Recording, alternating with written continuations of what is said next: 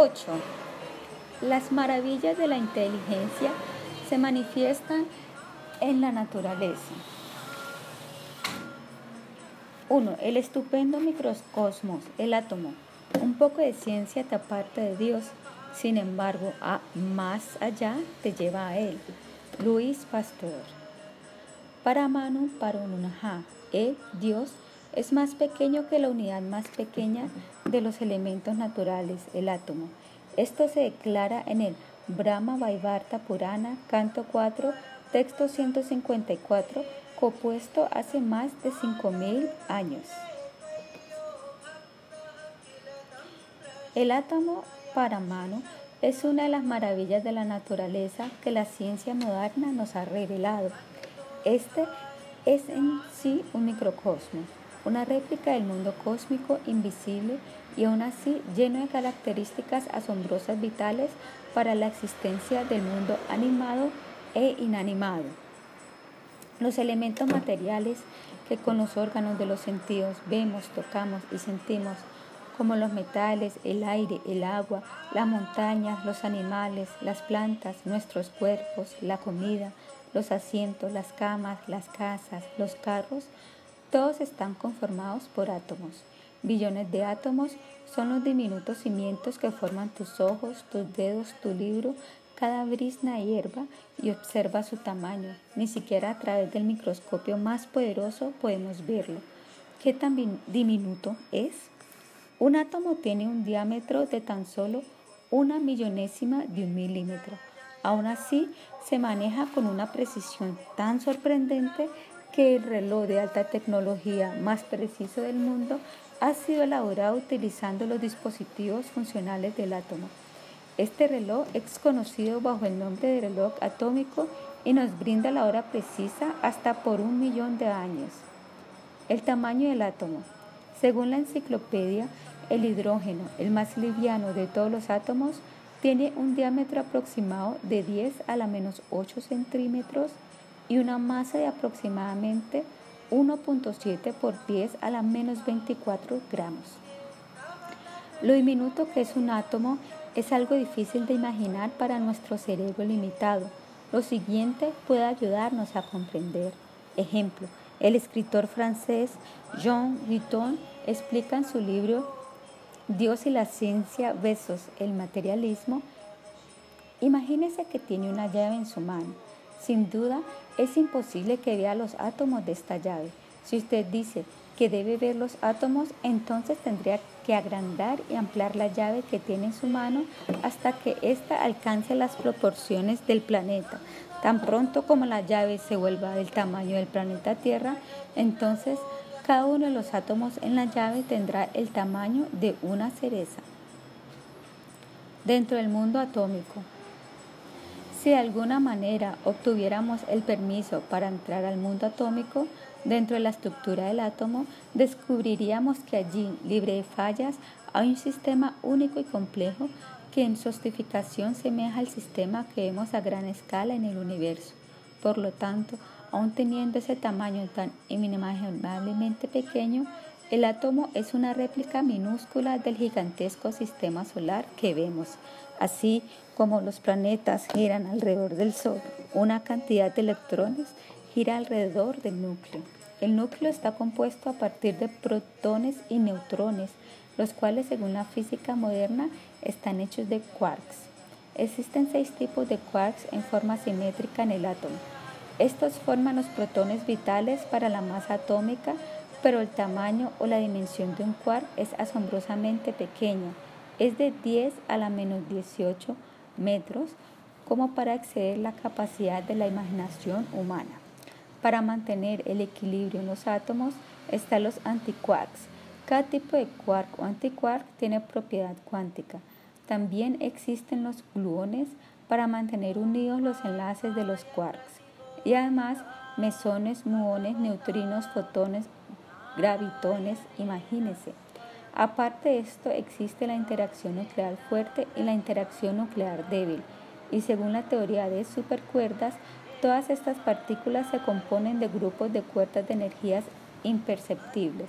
Así la estructura es muy compleja. la materia y la energía se unen en el concepto extremo del átomo. Las variedades de los diferentes objetos se deben a que están formados con diferentes clases de órdenes o arreglos de las partículas dentro del átomo. El mundo es tan colorido debido al orden preciso de las partículas atómicas. Vemos el poder de los átomos en los reactores nucleares y en las armas nucleares. Aún así, el radio de un átomo es tan solo de 10 a la menos 8, es decir, 0.00000001 centímetros o una billomésima de un centímetro. El núcleo contiene el 99.5% de la masa total del átomo, pero su radio es aproximadamente la 10 milésima del radio de un átomo, es decir, de 10 a la menos 2 centímetros. Debido a esto, el volumen del núcleo es igual a la 10 billonésima del volumen de un átomo. ¿Qué significa esto? Si asumimos que el átomo es una esfera y, y deseamos llenarla con núcleos, entonces necesitaríamos 10 a la 15 núcleos para llenarla. El espacio en el átomo. Al igual que el inmenso espacio del universo, el átomo contiene un inmenso espacio dentro de sí. La distancia entre los electrones girando en la órbita exterior y el núcleo ubicado en el centro puede ser microscópica, pero en la escala atómica dicha distancia en realidad es muy, muy grande. Con la ayuda de ejemplos podemos comprender la escala de la distancia. Ejemplo 1. Supongamos que tomamos una pequeña canica de un centímetro de diámetro. La canica representa el electrón más cercano al núcleo. Tomando en cuenta ese tamaño, el núcleo estaría a un kilómetro de distancia. Ejemplo 2. Existe un espacio grandísimo entre las partículas básicas. Si considero que el protón del núcleo de un oxígeno es como la cabeza de un alfiler sobre la mesa que está enfrente mío, entonces el electrón que está girando a su alrededor dibuja círculos que pasan por Holanda, Alemania y España. El escritor vive en Francia. Por lo tanto, si todos los átomos que forman mi cuerpo se juntaran hasta tocarse uno con los otros, usted ya no sería capaz de verme. De hecho, nunca jamás sería capaz de verme a simple vista. Yo sería tan pequeño como una diminuta partícula de polvo del tamaño de varias millonésimas de un milímetro. Imagen. Max Borg, un científico líder de la física cuántica, dice, yo vi en el átomo la llave de los más profundos secretos de la naturaleza y me reveló la grandeza de la creación y del creador. My Life in Views, Charles Stenberg and Sons, New York, página 62. Fin de la imagen. Existen billones de kilómetros de vacío en el universo y dentro de su contraparte más pequeña, el átomo, existe un vacío o espacio vacío de proporciones similares. Esto le da al átomo una simetría y consistencia distintivas. Un tamaño más compacto haría que todo fuera insignificante y solidificado. Esto afectaría adversamente y cambiaría el carácter del mundo. De la misma manera, un sistema solar más condensado habría creado el caos. Así, tanto el universo como el átomo exhiben un orden increíble que va más allá de la capacidad de comprensión de la mente humana. Interacción nuclear fuerte. La fuerza más poderosa de todas las fuerzas en la naturaleza está en el constituyente más pequeño, el átomo. Esta es una de las cuatro interacciones fundamentales del universo y se llama interacción nuclear fuerte. Esta fuerza es 10 a la 40 veces más fuerte que la gravitación. ¡Qué increíble! Hemos notado que el 99.5% de la totalidad de la masa del átomo está acumulada en el núcleo, correspondiendo a una fracción muy pequeña del tamaño total del átomo. Un científico explica que es como si tuviéramos una casa de 10 billones de kilómetros cuadrados y tuviéramos que colocar todos los muebles de la casa en un kilómetro cuadrado. Obviamente, esta tarea está más allá del límite del poder humano, mas esa tarea aparentemente no factible es ejecutada dentro del átomo por esta tremenda fuerza la naturaleza, la interacción nuclear fuerte. Esta mantiene intacto el núcleo del átomo y evita su fragmentación. Los protones, los cuales se encuentran en el núcleo, poseen una carga positiva y se repelen entre sí debido a la fuerza electromagnética. Sin embargo, la interacción nuclear fuerte es 100 veces más fuerte que la interacción electromagnética repulsiva, así que desactiva su influencia y une los protones. Así se puede observar que todas las fuerzas están sintetizadas de manera decisiva dentro del átomo. La ley periódica manifiesta un orden magnífico. Si tratamos de aceptar que una catastrófica explosión está detrás de todo fenómeno natural, entonces tenemos que descartar los hechos científicos y debemos aceptar nuestros propios caprichos mentales. Los científicos han descubierto que a medida que el número atómico aumenta, muchas propiedades físicas y químicas de los elementos tienden a repetirse de manera sistemática en intervalos regulares de 2, 8, 18 y 32, progresando desde el átomo más liviano hasta el más pesado. A esto se le conoce como la ley periódica y fue descubierta por Mendeleev. De esta manera, el comportamiento químico del segundo elemento, el helio, es similar al comportamiento químico del décimo, neón, como también al del dioxoavo, argón, al del 36avo, criptón, al 54, xenón y al 86, radón. Se ha encontrado que propiedades físicas tan esenciales de los elementos como el punto de fusión y de ebullición, densidades, estructura cristalina, dureza, conductividad eléctrica, capacidad calorífica, conductividad térmica y propiedades químicas como la reactividad, acidez, basicidad, valencia, polaridad y solubilidad se correlacionan con esta ley.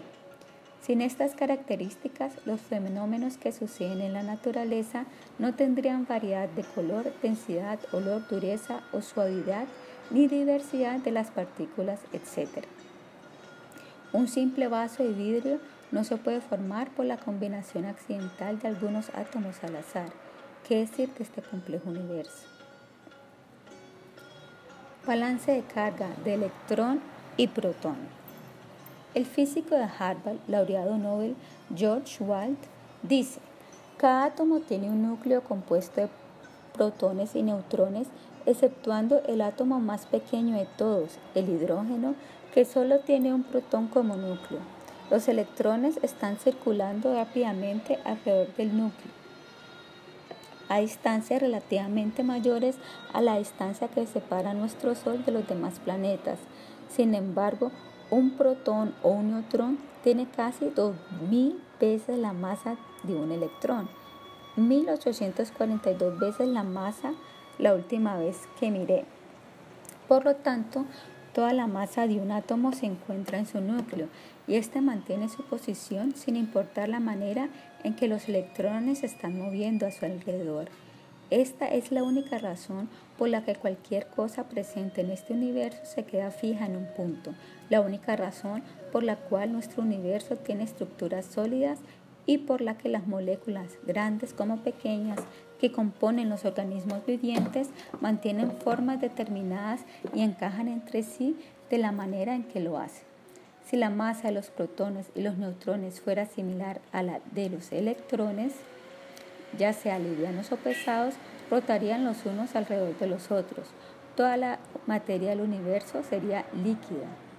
Siendo así, la posición de un átomo es la posición de su núcleo. Esto mantiene que la posición en las moléculas, como moléculas, haga su estructuras sólidas. La gran disparidad presente en la masa del núcleo, protones y neutrones, y la del electrón es una de las condiciones necesarias para la vida.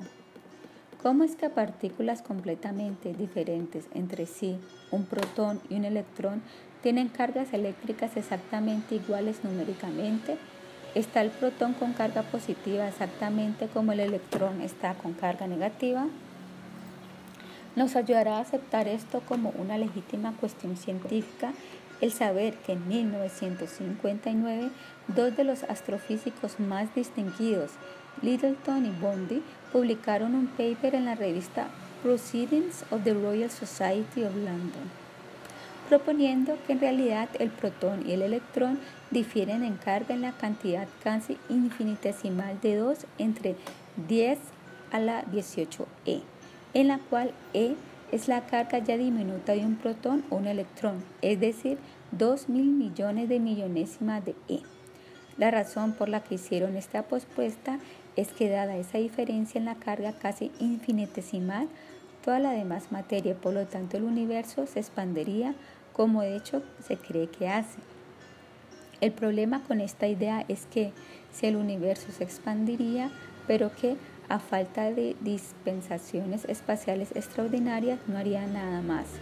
Incluso esa diferencia casi infinitesimal en la carga eléctrica sería suficiente para abrumar las fuerzas de la gravedad que juntan la materia.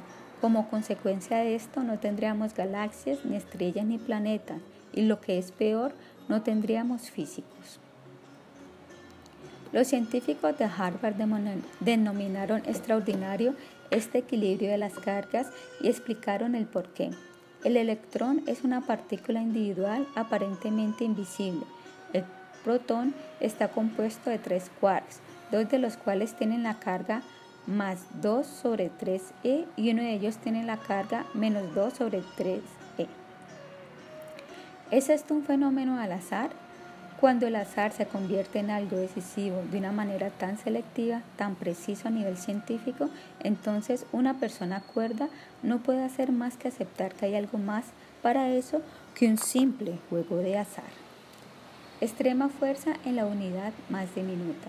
Un científico nuclear del Saha Institute of Nuclear Physics, Calcutta University, el profesor T.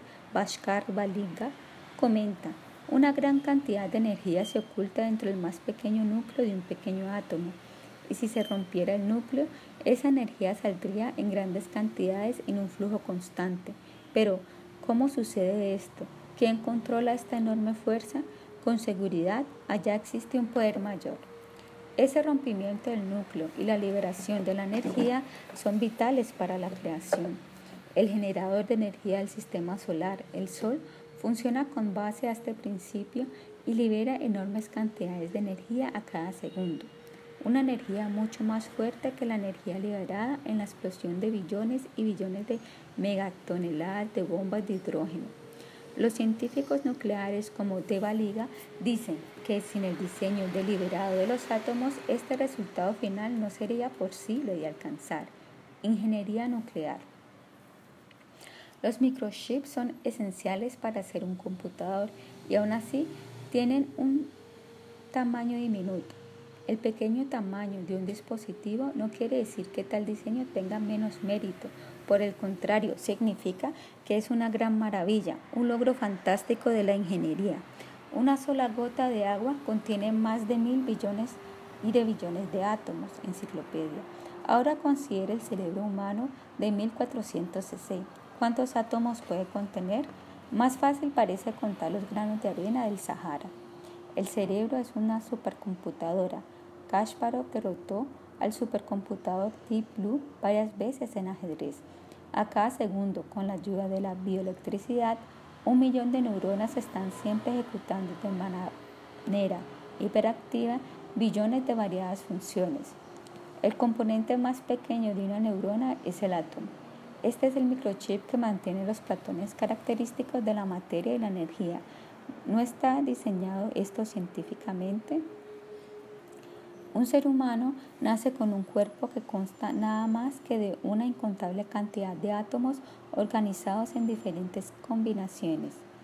En un edificio hecho de átomos, este ser humano crece comiendo átomos, estudiando libros hechos de átomos, investigando con instrumentos hechos de átomos. Él utiliza átomos para hacer un lindo reloj atómico o una tela de átomos que siempre está seca y jamás se ensucia, la diminuta maravilla de la nanotecnología. Con la maduración de su conocimiento de los átomos, esta persona recibe un certificado de reconocimiento, un diploma compuesto por átomos, en el que está escrito en negrilla, ingeniero nuclear.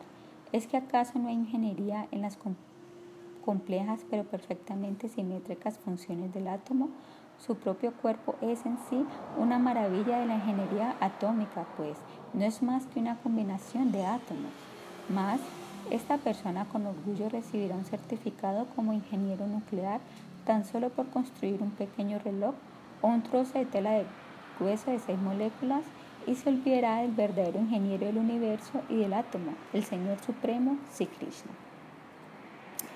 Simple agua, la gran maravilla.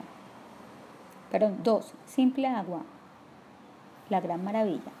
Lo más común y así, lo más inusual Analice tan solo una gota de agua cristalina y encontrará en ella tanto milagro y misterio lo suficientes como para comprender por qué laureados Nobel como Einstein, George White, Charles Towns o Bernard Arber están convencidos de que esta es la creación de Dios.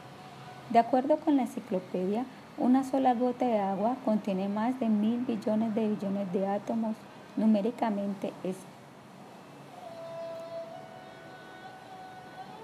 mucho. Una molécula de agua consta simplemente de dos átomos de hidrógeno y uno de oxígeno, pero exhibe innumerables características y funciones que son esenciales para la vida en la Tierra. Estas son algunas.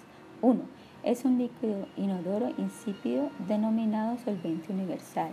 2. Enciclopedia. El agua es la única sustancia que a temperatura ambiente existe en los tres estados de la materia, es decir, sólido, líquido y gaseoso como sólido, hielo, nieve, granizo, escarcha de hielo y cristales de hielo. Una inmensa área de la superficie está cubierta por hielo glacial controlando el clima. En el estado líquido, lluvia, gotas de rocío. Así, el agua cubre tres cuartos de la superficie de la Tierra en la forma de pantanos, lagos, ríos y océanos, como gas o vapor de agua, la niebla, vapor y nubes. El tamaño de casi todas las cosas. 3. El tamaño de casi todas las cosas conocidas comienza a reducirse a medida que su temperatura disminuye, pero el agua obtiene su densidad máxima a una temperatura de 4 grados. Ahora las moléculas del agua están comprimidas más densamente, pero a medida que se enfría y se congela, comienza a expandirse. 4. Sin duda alguna, allí existe una ley. Esa ley fue absolutamente necesaria, pues si el agua no se expandiera al congelarse, el hielo congelado no flotaría en la superficie, sino que se hundiría y en el invierno ahogaría a las criaturas que viven debajo del agua. El océano ya no preservaría más la vida, los ríos no fluirían al quedar congelados. 5. La densidad atómica especial del agua, 10 a la 23 moléculas en 4.5 gramos, también es importante para todas las entidades vivientes del 70% al 90% de los cuerpos de las plantas y animales es agua. Si esta densidad fuera mayor, entonces el flujo sanguíneo o el flujo de savia sería puesto en riesgo. Será muy difícil que las nubes se formaran y las gotas de lluvia. En tal caso, no se filtrarían adecuadamente en el suelo y no se podría almacenar en los depósitos bajo la tierra. Si todo esto le suena un poco extravagante, escuche las palabras del sorprendido Nobel George Walt. De lejos, el agua es la molécula más importante para el organismo viviente. Sin agua no hay vida en cualquier parte del universo. Yo creo que el agua también es la molécula más fuerte en toda la química y su propiedad más fuerte es que el hielo flota. Si el hielo no flotara, dudo mucho que la vida pudiera existir en el universo. Normalmente, cuando las cosas se enfrían, se contraen. 9. Esto pasa con el agua hasta los 4 grados centígrados. Después, desde los 4 hasta los 0 grados centígrados en que se congelaría, el agua se expande tan rápidamente que cuando el hielo se forma es más liviano que el agua y flota. Ninguna otra cosa se comporta de esta manera. Si el agua se comporta como todo lo demás, se volvería cada vez más densa a medida que se enfriara. Si el hielo no flotara, sería difícil pensar que cualquier tipo de vida podía sobrevivir en una oleada de frío. Como océanos llenos de agua vinieron del espacio. El agua es tan asombrosa que los científicos aún están nerviosos tratando de explicar cómo ésta se originó en una tierra primitiva supercaliente que se cree fue arrojada del sol. No existía oxígeno en la atmósfera, así que formar oxígeno de manera natural era imposible y sin oxígeno es imposible que se formen las moléculas de agua. Recientemente, los geólogos están diciendo que han resuelto el problema. Es realmente una historia reveladora que aún nos tienen que divulgar. ¿Cómo se originaron los océanos? Ellos observaron que en los cometas hay hielo. Un choque previamente planificado de un vehículo espacial de la NASA con el cometa Templeton 1 respalda esto. Más experimentos han revelado que el hielo que fue encontrado en los cometas es de naturaleza distinta, no es como el de la Tierra. Se dice que el rompecabezas fue resuelto cuando un científico se encontró un meteorito en Alaska. El meteorito era el cinturón de asteroides que rodea el Sol. Este contenía un elemento, Harcón, que contenía a su vez oxígeno. Es posible, dicen los científicos, que al chocar con la Tierra, un asteroide, meteorito, explote y su oxígeno interactúe con el hidrógeno de la atmósfera, produciendo H2O, una molécula de agua. En una era prebiótica, los meteoritos terrestres provenientes del cinturón de asteroides se encontraban yendo muy rápido y entonces sobre la superficie de la Tierra, explosión tras explosión, se produjeron los océanos. Así, el cuerpo total de agua del mundo, que llenaría 394 trillones de piscinas olímpicas, llegó del espacio. No sabemos qué tan lejos puede ir un meteorito, pero este es un ejemplo de qué tan lejos puede llegar una conjetura. Dicho esfuerzo para hacer adivinanzas es una obligación para los científicos que juraron excluir la verdad manifiesta de un superintelecto que manipula los objetos del cosmos. En cambio, prefieren buscar la manera de traer los océanos del espacio exterior. Y ahora la historia de esto es tan simple como el agua, ¿cierto? 3. El Sol. El reactor nuclear cósmico. Descontrolado, no planeado. Los billones de billones encendidos, perdón, los billones de bombillos encendidos por los humanos con grandes gastos y destreza tecnológica, a duras penas pueden acabar con la oscuridad de la noche, mas una sola luminaria, el sol, disipa la penumbra de la noche, lo cual hace para todo el hemisferio incluso antes de que aparezca en el horizonte y a la vez hace desvanecer la iluminación proveniente de billones de bombillos hechos por el hombre. Este es el bombillo de Dios, iluminando el espacio por cientos de millones de años sin parar, sin que haya un momento de irregularidad, ni cambiando de off-on encendido apagado. Solo uno es suficiente para nosotros. Aquí en la Tierra tenemos funcionando un gran número de reactores nucleares para cubrir nuestras necesidades energéticas y los mejores cerebros humanos se ocupan en esto. Aún así, a ciertos intervalos de tiempo ocurren percances accidentales que cobran muchas vidas humanas. El Sol también es un gigantesco reactor nuclear que utiliza la tecnología de fusión y con precisión y consistencia sorprendentes ha energizado los planetas por billones y billones de años sin un solo percance. Aún así, para muchos, la causa de la aparición del Sol no es la inteligencia, sino el puro accidente, una pura coincidencia. ¿Es así? Considere alguna de las asombrosas características del reactor nuclear, el Sol. La fusión nuclear que produce la energía solar es un proceso continuo en el Sol. Los investigadores nucleares de la Tierra no han sido aún capaces de crear un reactor nuclear de tecnología fusión que sea estable, lo cual produciría muchísima más energía. La enciclopedia nos informa, sin embargo, los problemas tecnológicos son demasiado complejos y todavía no se han construido plantas de fusión, mientras en el Sol esto ha estado sucediendo por billones de años.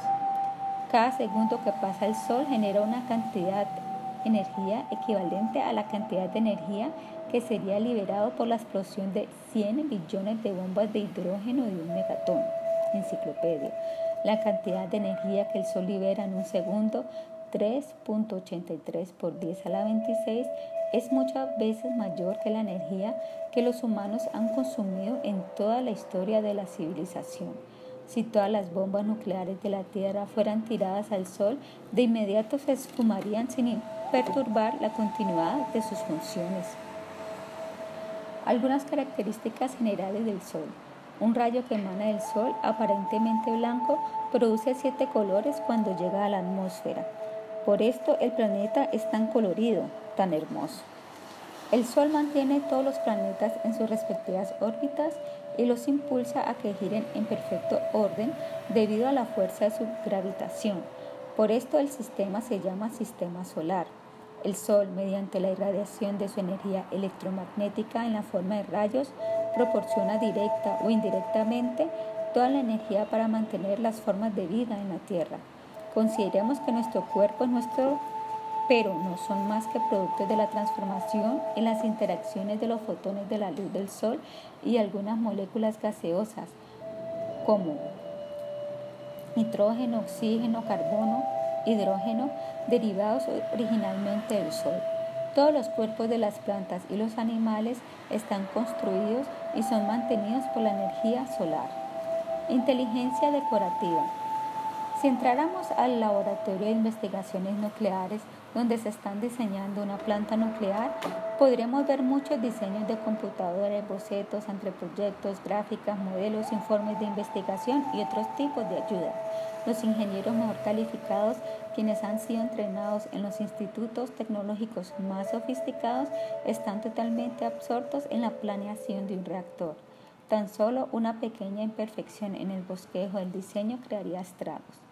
Detrás de bastidores están los científicos nucleares, los físicos de partículas, los teóricos, quienes proporcionan la idea y la inteligencia. Fabricar el reactor requerirá otra gran magnitud de expertos y técnicos. La propia tarea de recoger los ingredientes radioactivos esenciales como el uranio requiere de un talento científico y una pericia enorme. Después de años de esfuerzos extenuantes, cuando la planta nuclear se ponga en marcha, Imagínense lo que podría pasar si los científicos e ingenieros encargados se marcharan por una semana para disfrutar de una caminata en las montañas, dejando el reactor funcionando por sí mismo. El poderoso reactor del Sol se creó al azar o fue hecho por Dios. Un solo dato es suficiente para aclarar esto. Si la fusión nuclear que sucede en el Sol a temperaturas superaltas sucede de manera descontrolada, imprescindiblemente tendrían que ocurrir ajustes repentinos de aumento y disminución en el proceso. Si como resultado sucediera de la erupción solar, aumentará. Así sea una fracción, incendiaría la Tierra, convirtiéndola prácticamente en un caldero que frigiría toda la fauna y la flora. Piensa en veranos mucho más abrazadores bajo los efectos del calentamiento global. Verifica el registro mundial de temperatura y verá que en términos generales en un lugar determinado, en una fecha determinada, digamos el primero de enero en Delhi, la temperatura promedio ha sido constante todo el tiempo, excepto las temperaturas debidas a las estimulaciones posteriores inducidas por el hombre, como el calentamiento global. Las emisiones infrarrojas calientan de una manera sistemática, requisito imprescindible para que haya vida en la Tierra. El hecho de que un horno tan ardiente, que libera una energía equivalente a 100 billones de bombas de hidrógeno de megatones por segundo, emita una temperatura tan estable, puede ser el producto de nada de tecnología y únicamente el producto de la pura casualidad. Aquí obtenemos la información auténtica de qué tan controlados es el proceso de fusión. La enciclopedia afirma, la cantidad total de energía emitida por el Sol en forma de radiación es notablemente constante, variando por no más de unas pocas décimas del 1% en un lapso de varios días. Incluso las manchas solares son un proceso natural que ocurre en el Sol y no un contratiempo accidental. Estas se repiten aproximadamente a intervalos regulares producidos por el campo electromagnético. Así, una aparece cada 22 días. Enciclopedia. Nuestro reactor en enclenque requiere nuestra pequeña inteligencia. Un reactor de billones y billones de años requiere un intelecto súper inmenso. Para ser más exacto, requiere el intelecto de Dios, Krishna, quien está mucho más allá de lo que podemos concebir. Por esto, por esto, científicos como Einstein dice, Estoy tratando de comprender una parte infinitesimal de la inteligencia manifestada en la naturaleza. No podemos hacer más que contemplar con asombro y reverencia bajo el sol que brilla, pensando acerca de la grandeza de aquel ser supremo que lo elaboró. El científico y astrónomo Fred Hoyle era un materialista entregado, pero años de investigación y observación cambiaron su opinión, pues notó que los deliberados diseños señalaban la presencia infalible de un superintelecto observando una planeación obvia y una elevada justificación evidente en los procesos de resonancia doble atómica de la nucleosíntesis que sucede en el Sol, vital para la producción de carbono, declaró sin vacilar que la conclusión ineludible de esta verdad no debe pasar por desapercibida a los demás científicos.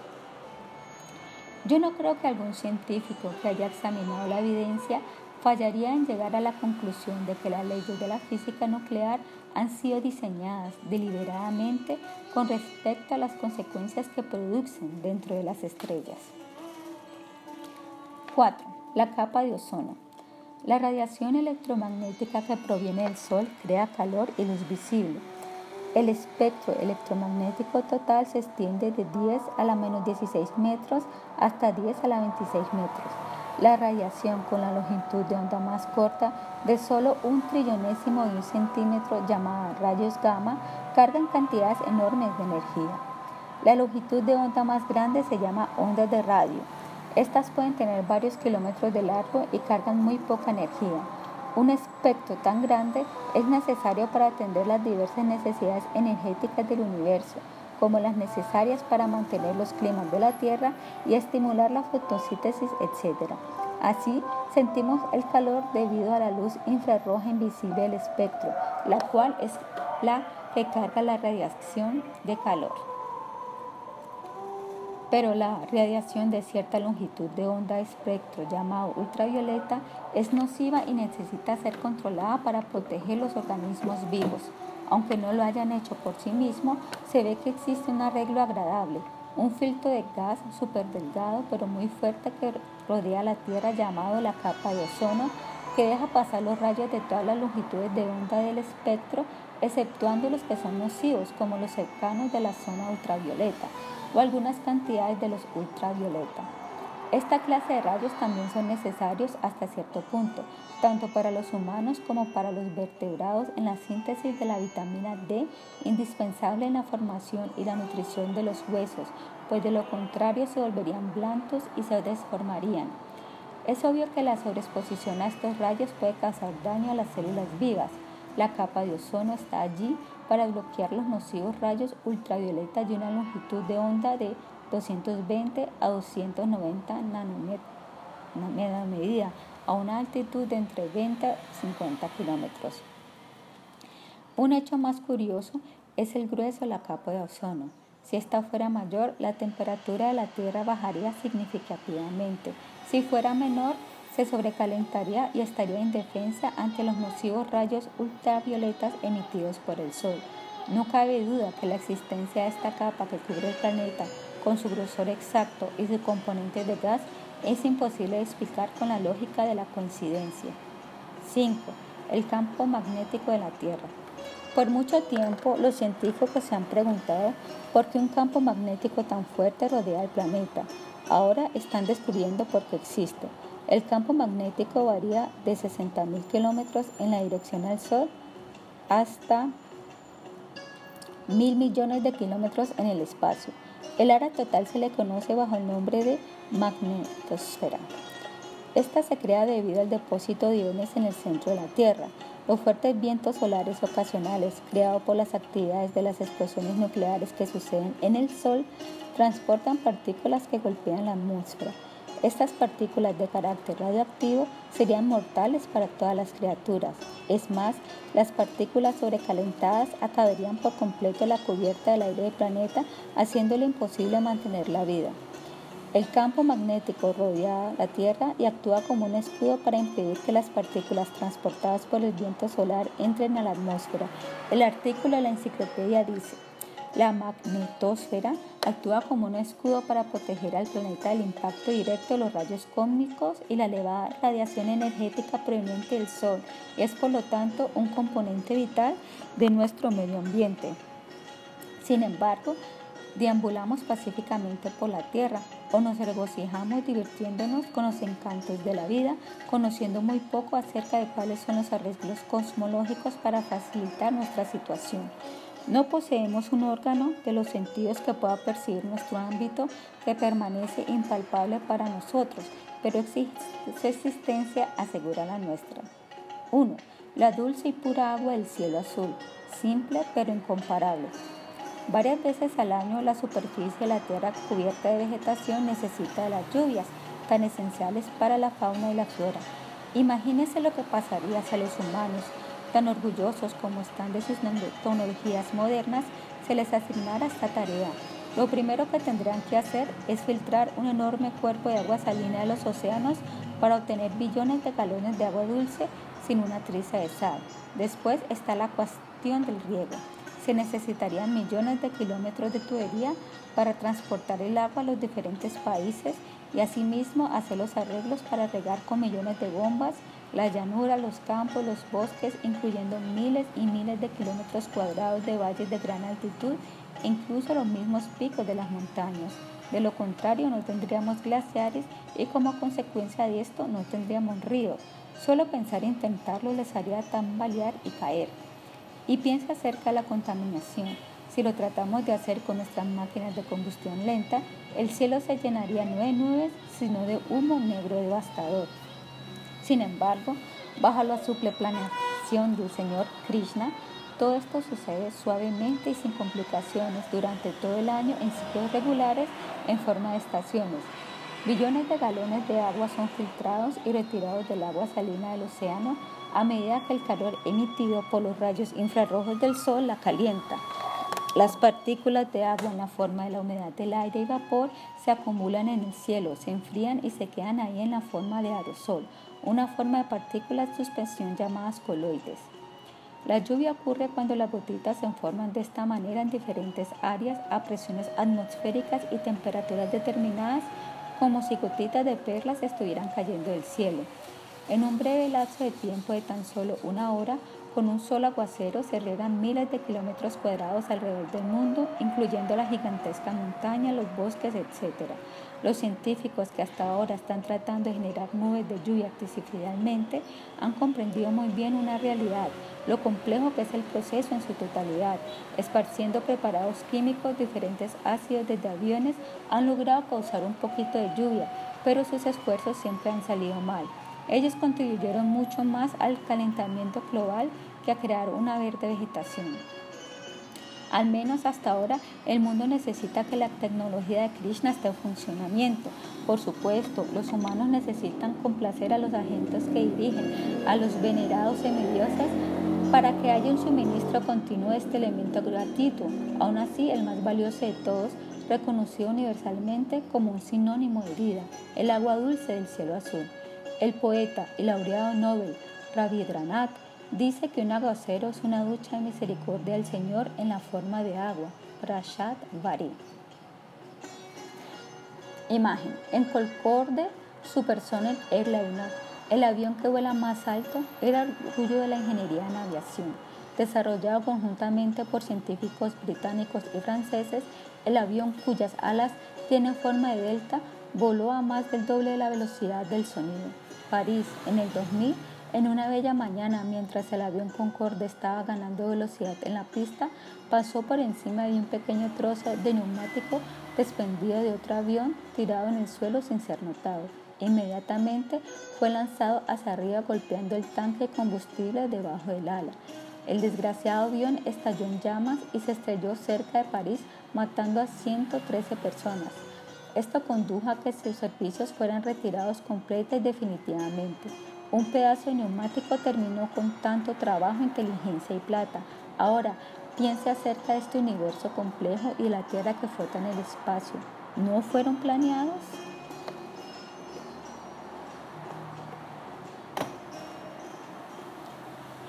Los eminentes científicos concluyen acerca del cosmos, los pioneros que nos, que nos familiarizaron con la ciencia. Galileo, debido a que las escrituras sagradas como la naturaleza proceden igualmente la palabra divina, la primera como el dictado del Espíritu Santo y la segunda como la ejecutora más obediente de los mandatos de Dios. Ella, la naturaleza, jamás viola los términos de las leyes que les fueron impuestas. Nicolás Copérnicos. El universo nos los trajo un creador sumamente bueno y organizado. Isaac Newton. Un celestial maestro gobierna el mundo entero como el soberano del universo. Estamos asombrados de Él debido a su perfección. Lo honramos y nos postramos ante Él a causa de su ilimitado poder.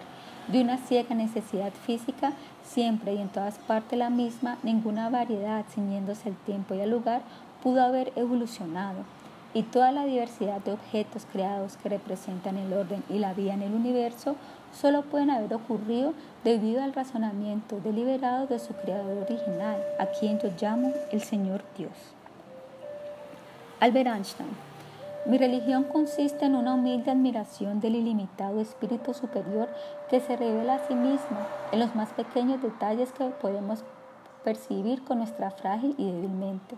Esa profunda convicción emocional de la presencia de un poder de razonamiento superior que se manifestó en un universo incomprensible constituye mi idea de Dios. Yo deseo saber cómo Dios creó este mundo. Yo no estoy interesado en este o aquel fenómeno, ni en el espacio de este o aquel momento. Yo deseo conocer sus pensamientos. Lo demás no son más que detalles. Dios no juega los dados con el mundo. Mi Dios creó las leyes, su universo no está gobernado por quimeras, sino por leyes inmutables. Cuando leo el Bhagavad Gita y reflexiono acerca de cómo Dios creó este universo, todo lo demás parece tan superfluo. Luis Pasteur, el padre de la microbiología, desarrolló la pasteurización. Cuanto más estudio la naturaleza, más me asombro con la obra del Creador. La ciencia hace que los hombres se acerquen más a Dios. Johannes Kepler, 1571 a 1630. Astronomía, las leyes del movimiento de los planetas.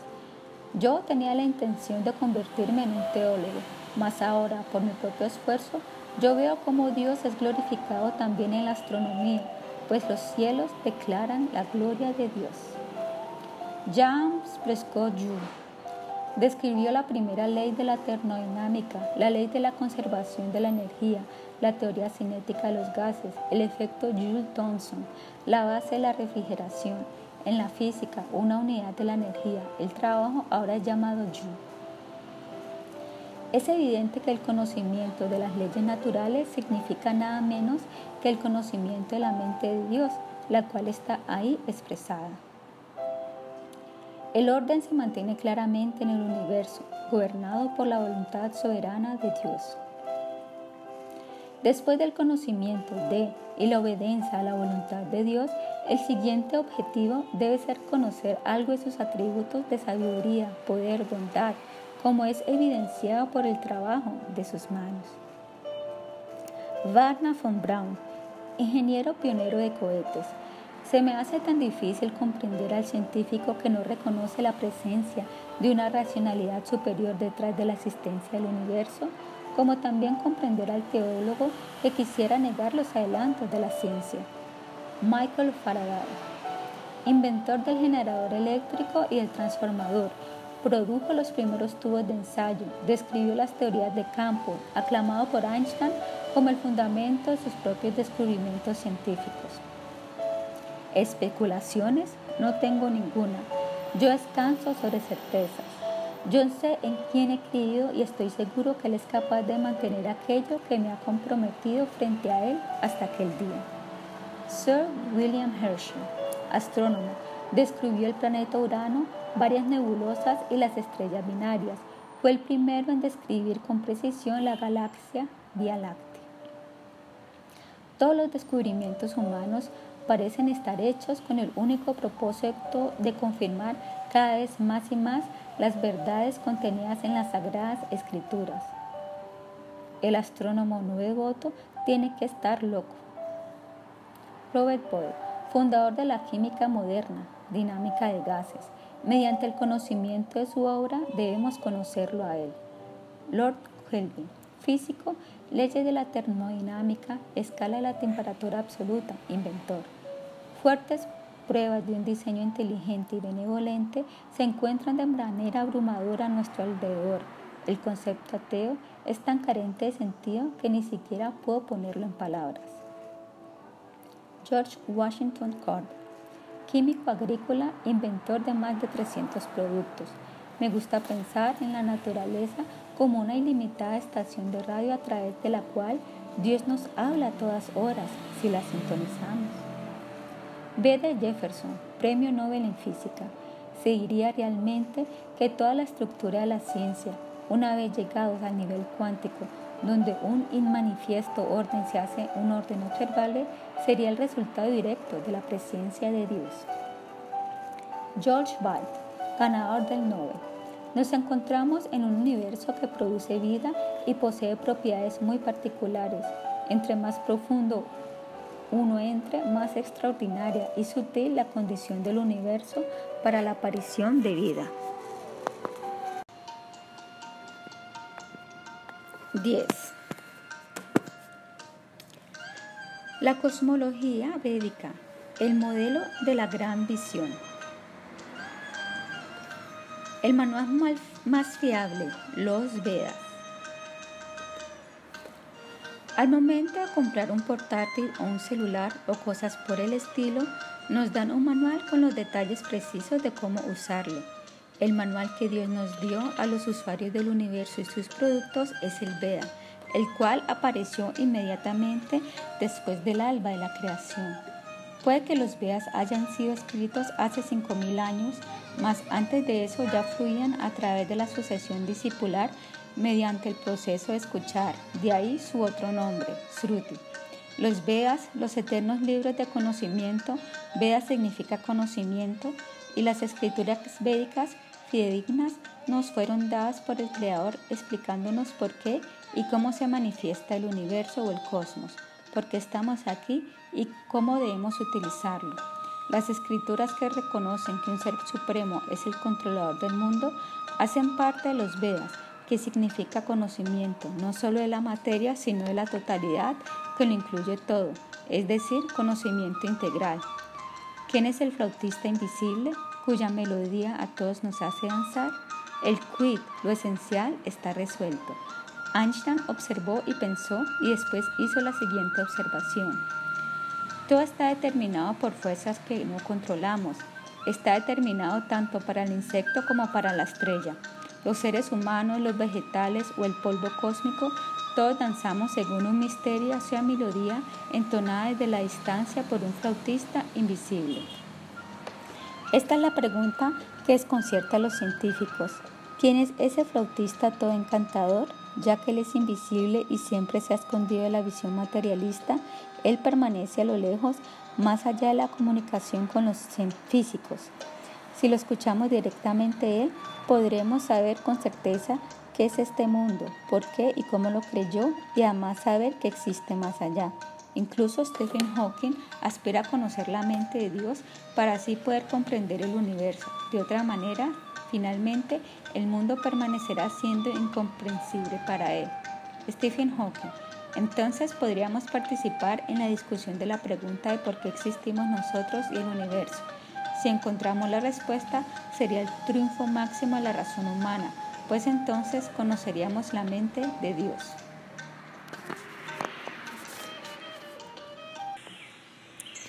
El quid, lo esencial, es resuelto cuando el super consciente y supremamente inteligente revela a la persona la verdad con evidencia directa en el Bhagavad Gita. Esta es la única escritura disponible en el mundo en el cual la suprema verdad absoluta, el supremo en persona, le habla directamente a la humanidad.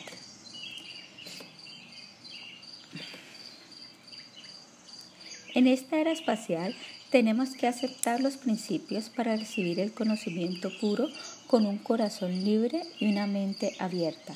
Cuando un científico cristiano descubre que el agua es una combinación del H2 y O, No lo rechazamos diciendo que es un conocimiento cristiano, sino que queremos que el conocimiento esté disponible para los estudiantes sin importar a qué país pertenecen. El parroquialismo de casta, el credo, la secta oculto tampoco deben estropear nuestra visión en nuestra búsqueda de conocimiento. Para el mundo del futuro esto es válido en la espiritualidad científica. Para personas en diferentes niveles, las diferentes escrituras presentan diferentes niveles de la misma verdad, incluyendo a menudo anécdotas y alegorías. Si buscamos la enunciación más profunda de la verdad absoluta, terminamos llegando a las escrituras védicas, especialmente en el Bhagavad Gita, la esencia del Vedanta Upanishad el Señor Supremo en persona entrega el conocimiento completo, la ciencia de todo lo que existe. No es una exageración. Nobles y grandes pensadores de todas las edades y todos los cultos han quedado hechizados al leerlo y expresaron la gran admiración que sienten por el Bhagavad Gita. Aquí algunas citas. Albert Einstein adquirió eminencia mundial por sus teorías como la de la relatividad, pero cuando leyó las teorías del Bhagavad Gita consideró que todo lo que había adquirido era de muy poco mérito. Cuando leo el Bhagavad Gita y reflexiono acerca de cómo Dios creó este universo, todo lo demás parece tan superfluo. Henry David Thoreau en la mañana baño mi intelecto en la estupenda y cosmogónica filosofía del Bhagavad Gita. En comparación, nuestro mundo moderno y su literatura parecen insignificantes y triviales. Las escrituras védicas describen que cada uno de los ilimitados universos, incluyendo esto, se compone de átomos. Estos dos comentarios dicen muchísimo, no es necesario dar más. A pesar de pertenecer a otra religión, Buland Ajevid, el primer ministro de Turaksha, tradujo el Bhagavad Gita al idioma turco. El Bhagavad Gita es un texto de la ciencia espiritual universal, incluso los científicos adoran leerla no contiene ninguna matiz de sectarismo o especulación humana. En el Srimad Bhagavatam, la esencia de todos los Vedas y Upanishads y en otras escrituras como el Brahma Samhita se han dado los detalles de la creación. Si uno los estudia bajo la guía adecuada, su conocimiento nos transformará completamente, llevándonos de la envolvente oscuridad de la ilusión hacia la brillante luz del sol, que es la verdad o la realidad. ¿Qué tan fiables son las escrituras védicas? El Bhagavad Gita impresionó a Einstein. Duró sintió que su tratado era asombroso y cosmogónico y que en comparación nuestra base moderna de conocimiento era trivial e insignificante. Estamos muy seguros de que un científico como Einstein no era sentimental a este respecto. A medida que pasamos las páginas de las escrituras védicas, comprendemos por qué, a pesar de haber sido escritos hace más de 5.000 años, los Vedas presentan verdades que solo recientemente han sido descubiertas por la ciencia moderna en un lapso de tiempo de unos pocos siglos. Algunos ejemplos.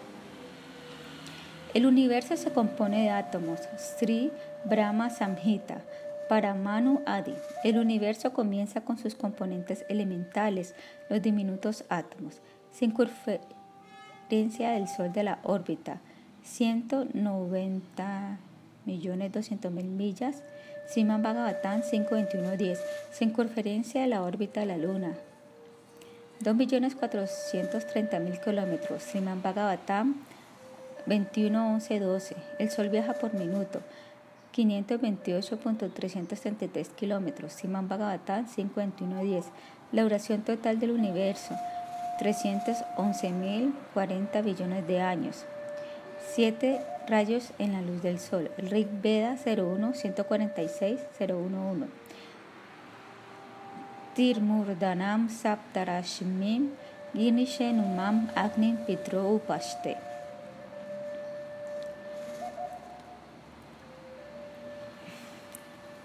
La materia está siempre bajo el control del espíritu. Al mover un dedo estás moviendo una cantidad innumerable de átomos, trillones de estos. Una sola gota de agua contiene billones de billones de átomos.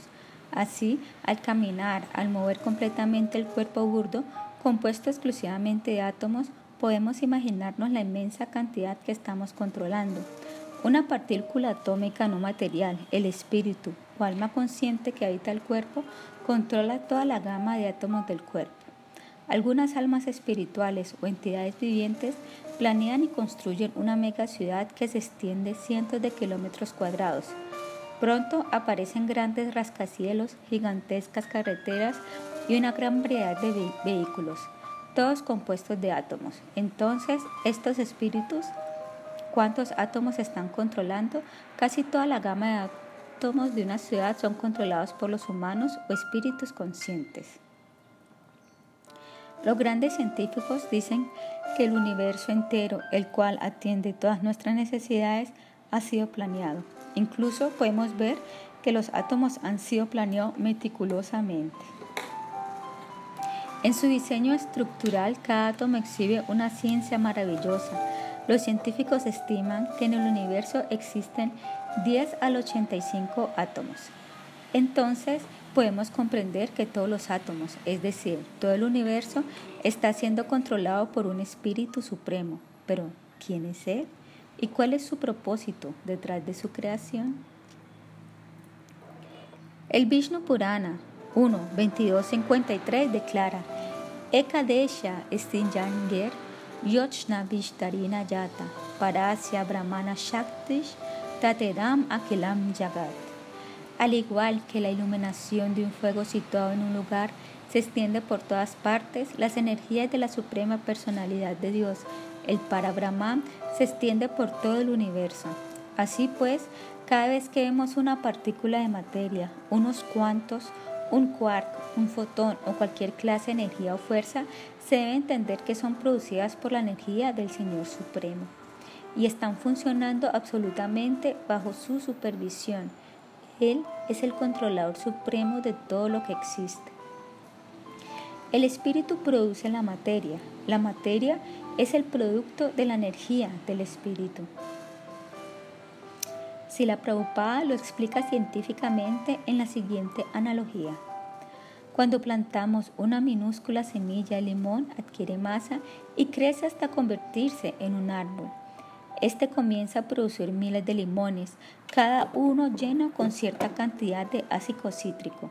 Así pues, este produce una gran cantidad de ácido cítrico.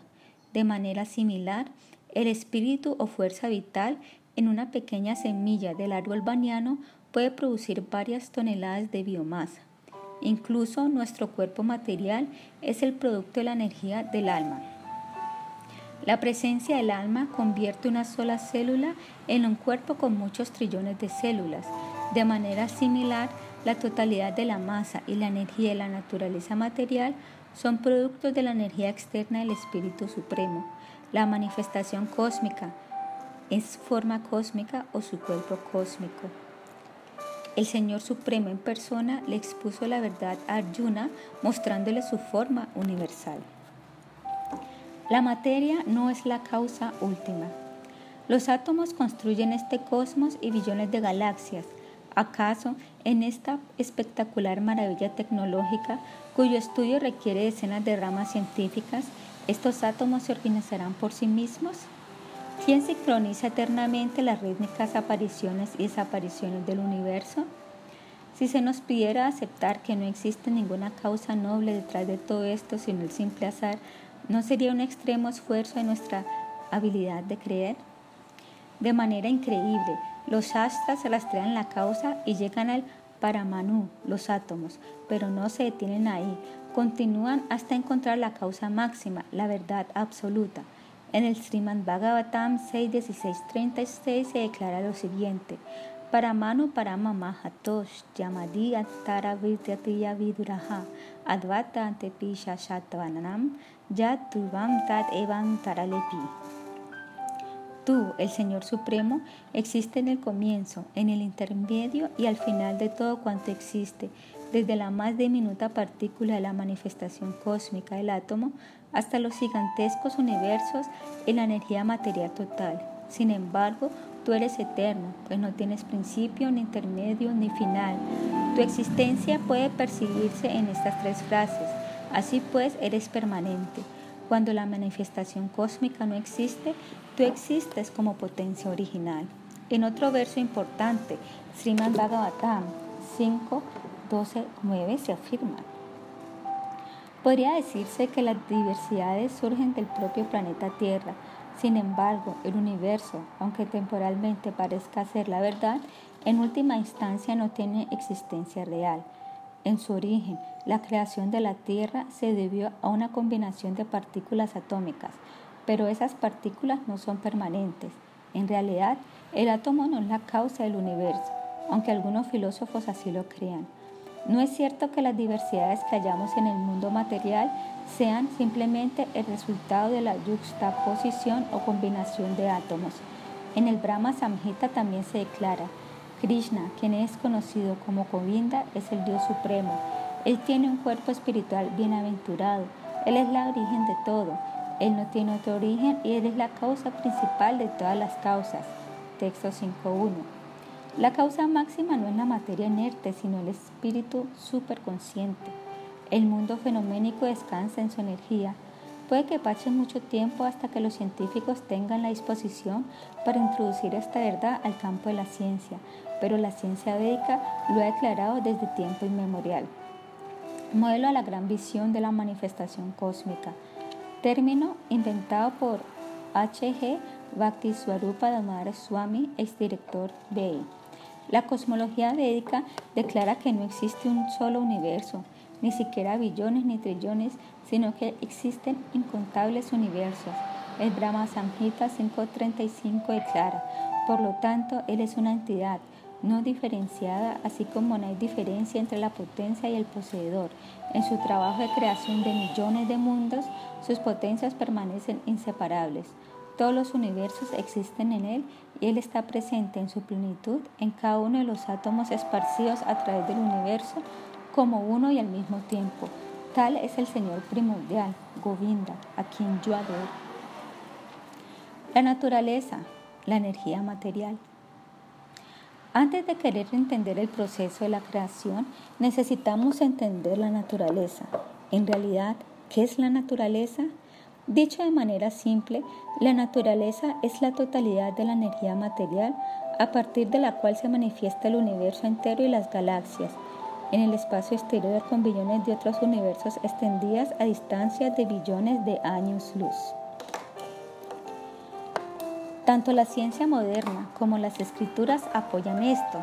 En el Bhagavad Gita, el Señor Supremo, sí, Krishna, le explica lo siguiente al granero Arjuna, su devoto tierra, agua, fuego, aire, éter, mente, inteligencia y ego falso, estos ocho elementos en conjunto constituyen mis energías materiales separadas.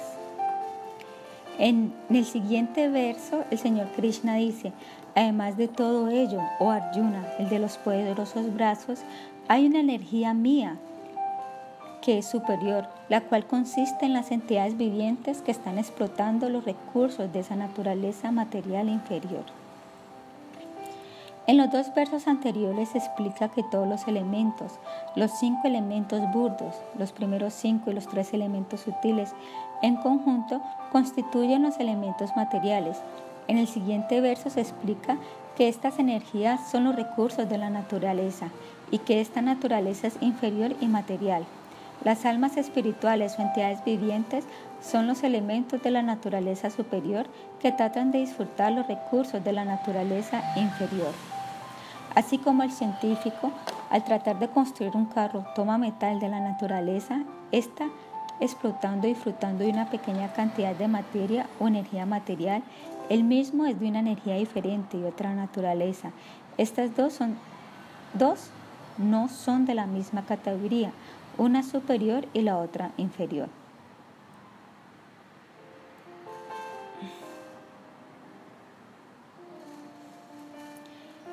¿Es esto apoyado por la ciencia?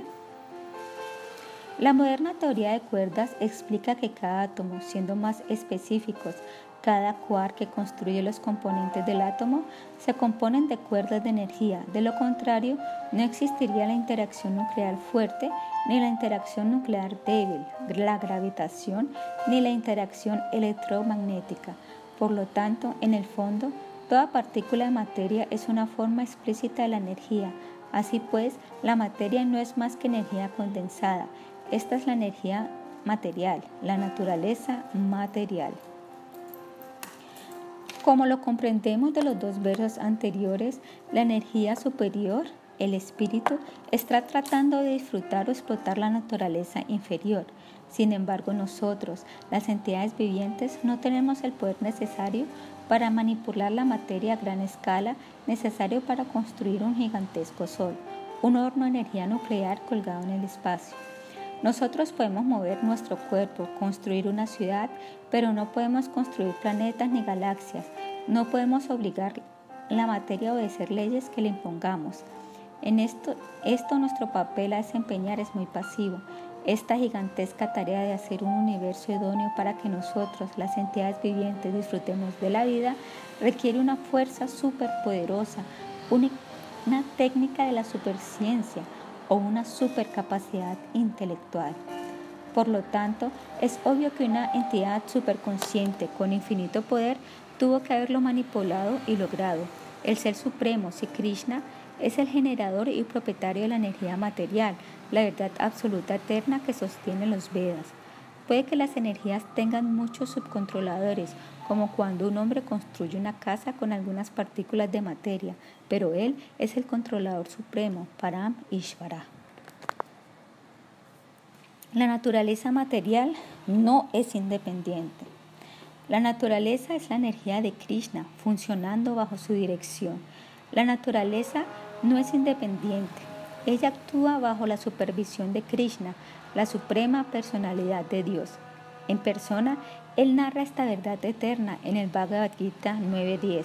Maya yakshena praktikaha suyatesa sharasharama etunanena kautenya yagat viva paripartate. Esta naturaleza material, que es una de mis energías, funciona bajo mi dirección, oh hijo de Kunte, y produce todos los seres móviles e inmóviles. Por orden suya, esta manifestación es creada y aniquilada una y otra vez. El Bhagavad Gita explica cómo los planetas se mantienen en sus órbitas.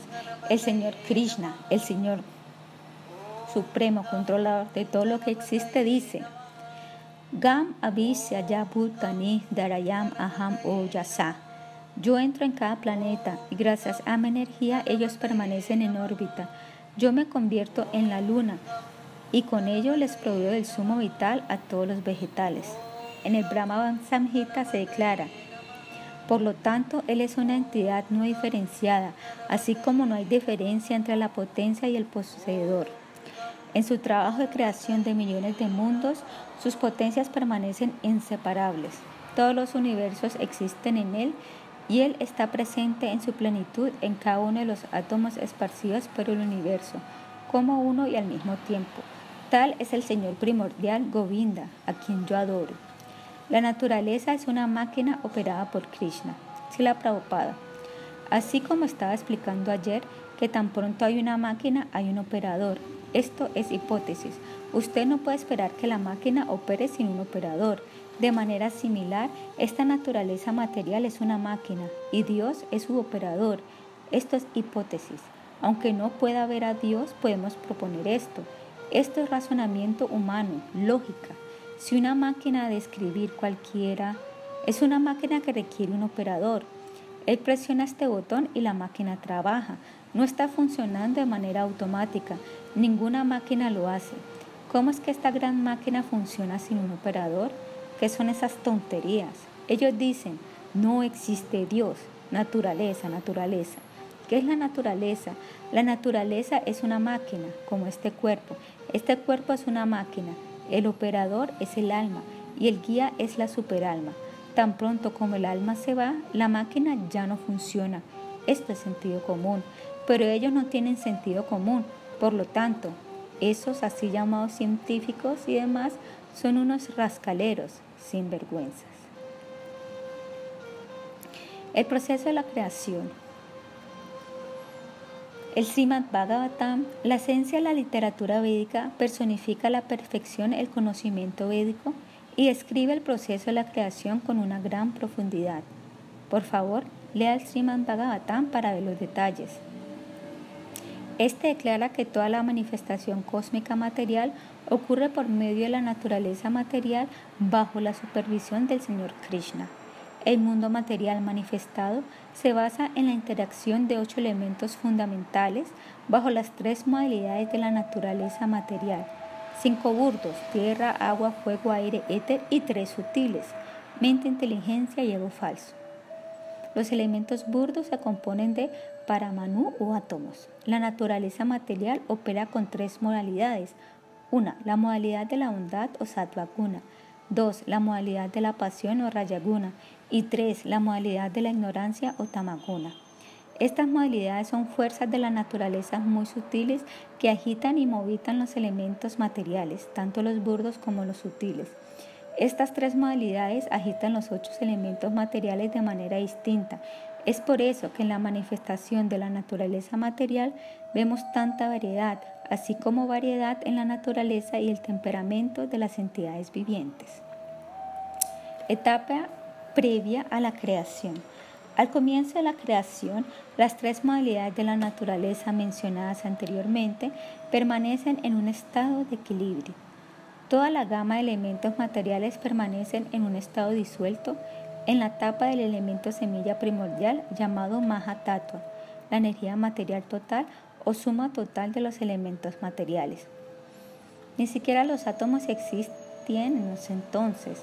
El Mahatattva es la forma más sutil del total de energía y materia. Es la forma original no diferenciada de la energía material total a partir del cual se manifiesta el mundo material antes de la creación permanece flotando como una nube en una pequeña porción del ilimitado e inmenso cielo espiritual. Un grupo de trillones y cuatrillones de universos aparecen dentro de la nube del Mahatattva.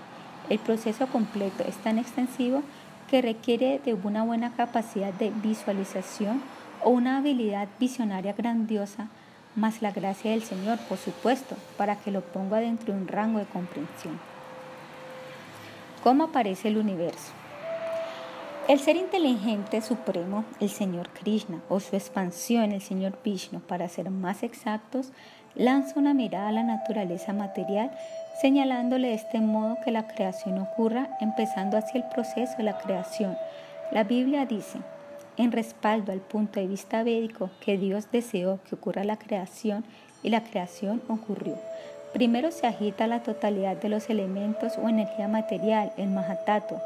El equilibrio de las tres modalidades, Pradana, es perturbado. De los poros del gigantesco cuerpo trascendental de Vishnu, acostado en el océano causal, comienzan a salir billones de universos como burbujas saliendo del agua. Después se forman los átomos y los ocho elementos, los burdos y los sutiles, comienzan a aparecer como los constituyentes del cosmos se forman los universos y cada uno comienza a agrandarse.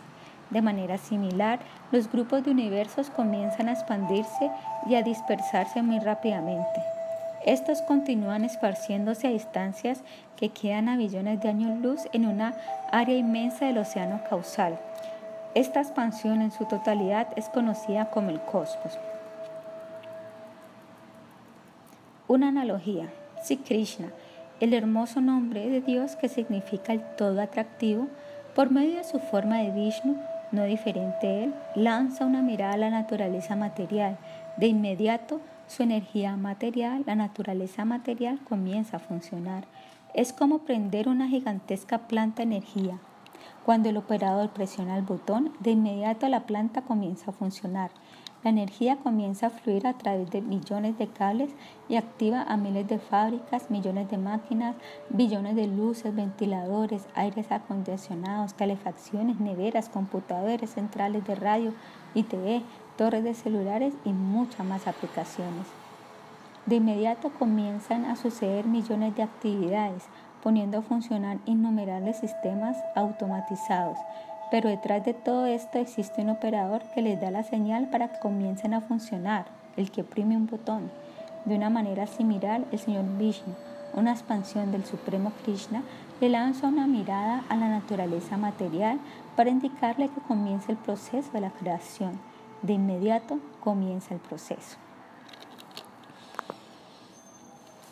Hemos visto cómo la naturaleza en sí es una máquina milagrosa que trabaja maravillosamente. Cada átomo es impecablemente diseñado. Los quarks son diseñados. Un reactor nuclear universal, el Sol, exhibe una tecnología grandiosa. Las leyes son meticulosamente precisas. Por lo tanto, vemos que la naturaleza es una maquinaria automatizada que ha sido prediseñada para reflejar la voluntad divina. El átomo, el componente más diminuto del universo material. En las antiguas escrituras encontramos una porción de conocimiento sofisticado acerca del átomo, a pesar de que en ese entonces aún no existían microscopios. El átomo es descrito como el componente más diminuto del cuerpo material y del universo material. Srimad Bhagavatam 3.11.1 la partícula elemental de la manifestación material indivisible y que no forma parte de un cuerpo se denomina átomo. Existe siempre como una entidad invisible, incluso después de la disolución de todas las formas. El cuerpo material no es más que una combinación de esos átomos, pero el hombre común lo entiende erróneamente. He aquí otra declaración sorprendente, Sriman Bhagavatam 3.11.2.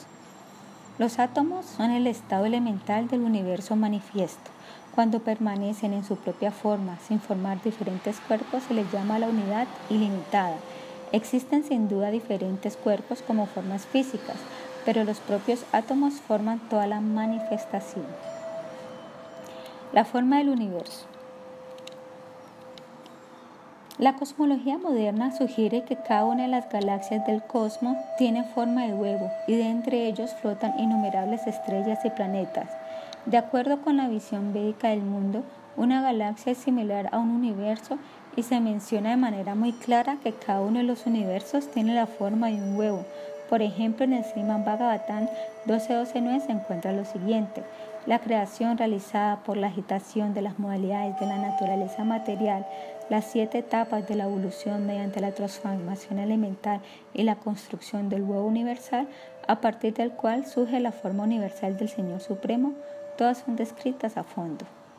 En términos védicos, al universo se le llama Brahmanda. Brahma significa espíritu y Anda significa huevo. Como un huevo, el universo material alberga espíritus o entidades vivientes, al ser cósmico Dios, y a innumerables entidades vivientes cubiertas de cuerpos materiales. En el Sriman Bhagavatam 3.26.53 se declara, la suprema personalidad de Dios, el Virat Purusha, que reposaba sobre el agua situándose él mismo, en ese huevo dorado, lo compartimentó en muchas secciones. El huevo universal era dorado debido a las temperaturas extremas presentes en las primeras etapas de la creación. En el universo existen tres grandes divisiones y 14 sistemas planetarios descritos detalladamente en diferentes escrituras védicas. La inmensidad del universo. Existen billones de universos en nuestro cosmos y todos tienen tamaños diferentes. Un universo se asemeja al concepto de galaxia de la cosmología moderna. Nuestro universo actual tiene un tamaño ínfimo. El radio de nuestro actual cosmos es de 6 mil millones de kilómetros. Perdón, 6 billones de kilómetros, 4 billones de millas. Las escrituras dicen claramente, este mundo material fenoménico se extiende en un diámetro de 6 mil millones de kilómetros en forma de una combinación de ocho elementos materiales transformados en 16 categorías adicionales por dentro y por fuera de la siguiente manera. Sriman Bhagavatam 3.11.40. En el Sriman Bhagavatam 6.16.37 se declara, existen infinidad de universos, además de este, los cuales, aunque ilimitadamente grandes, son como átomos que se desplazan en ti, el Señor Supremo. Por ello se dice que eres ilimitado, Ananta. El número de universos. Las escrituras describen que existen billones de billones de galaxias o universos en el cosmos material incontables virtualmente. Por ejemplo, yo adoro a Govinda, el Señor primordial, cuya refulgencia es la fuente del no diferenciado Brahman mencionado en los Upanishads, siendo diferenciado la infinidad de glorias del mundo mundano, el universo mundano. Él aparece como la verdad, indivisible, infinita, sin límites. El texto anterior establece claramente que existen millones de universos incontables y varias vibhuti u opulencias como el planeta Tierra en cada universo. Kotish Asesha Bashuhadi Vibhuti Vidanam. La unidad más grande que existe en el cosmos es un universo, la unidad más pequeña es un átomo, y Dios mora en los dos, así lo declara el Brahma Samhita. Todos los universos existen en Él y Él está presente en toda su plenitud en cada uno de los átomos esparcidos por todo el universo como uno y al mismo tiempo. Creación de un universo, tan natural como una semilla que crece para convertirse en un árbol. La naturaleza es una máquina tan maravillosa en la que todo ocurre de manera automática y sin percances. Vemos cómo una semilla crece para convertirse en un árbol baniano. Millones de complejas actividades suceden a cada segundo dentro de esta semilla en este proceso, tal como 10 millones de copias cero de cada célula son formadas cada minuto, incluyendo su material genético, enlaces de ADN que contienen billones de información precisa. Este árbol cubre 10 acres de tierra y vive durante 1200 años, pero su aparición a partir de una diminuta semilla, convirtiéndose en un gigantesco árbol, es tan simple y fácil como el agua que cae de una fuente. Algo similar sucede con la aparición y la formación del universo, a pesar de que, de que desde el punto de vista material sea un gran evento a nivel cósmico. En el significado del Sriman Bhagavatam 3.26.51, Sila Prabhupada escribe, en la vida sexual, la combinación de materia que proviene de los padres, que supone emulsión y secreción, crea las condiciones para recibir un alma dentro de la materia. La combinación de materia desarrolla gradualmente un cuerpo completo. El mismo principio existe en la creación universal. Los ingredientes estaban presentes, pero la verdadera agitación de la materia no se produjo hasta que el Señor entró en los elementos materiales. Esa es la causa de la creación. Lo podemos ver en nuestra experiencia cotidiana. Aunque tengamos arcilla, agua y fuego, tales elementos tomarán forma de ladrillo solamente cuando trabajemos para combinarlos. Sin la energía viviente no hay posibilidad de que la materia pueda tomar forma. Análogamente, el mundo material no se forma a menos que lo agite el Señor en su aspecto de Virat Purusha, de Ashmat Utadishat Ashav Virat. Su agitación creó el espacio y en él se manifestó también la forma universal del Señor. Dos naturalezas. Las semillas son impregnadas en la naturaleza material inferior. Puede que la ciencia aún necesite un siglo más para reconocer que en el universo compuesto de materia y energía existe una energía antimaterial superior llamada espíritu, alma o vida. Hasta ahora ni las leyes de la física ni las de la química pueden explicar la partícula de la vida, ni tampoco pueden dar una ecuación matemática para describir la vida. La vida está allí, pero ninguna clase de física puede narrarla ni interpretarla. Por lo tanto, podemos concluir que esta es una partícula que pertenece a una naturaleza completamente distinta, superior. Si todo lo que existe en el universo es materia inerte, ¿qué es lo que exhibe conciencia o libre albedrío? La partícula de la vida, de la cual emana la conciencia, así como del sol emana los rayos, es una energía dimensional más elevada y no simple materia inerte. Así como una madre no puede embarazarse por sí misma, no puede fertilizar los ovarios en el útero, la naturaleza material no puede crear las entidades vivientes ni tampoco puede hacer que un trozo de materia cobre vida. El Ser Supremo, el Brahmana Supremo, impregna el huevo universal con las entidades vivientes simplemente al lanzarle una mirada. La naturaleza material fabrica los cuerpos, mas sin embargo el Señor Supremo es el que otorga la semilla de todas las entidades vivientes. En el Bhagavad Gita el Señor Supremo en persona distingue dos naturalezas. Además de todo ello, oh Arjuna, el de los poderosos brazos, hay una energía que es superior, la cual consiste en las entidades vivientes que están explotando los recursos de esa naturaleza material inferior.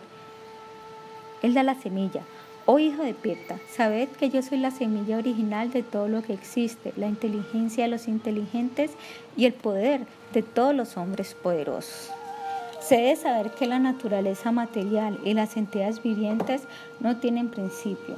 sus transformaciones y las modalidades de la materia son productos de la naturaleza material.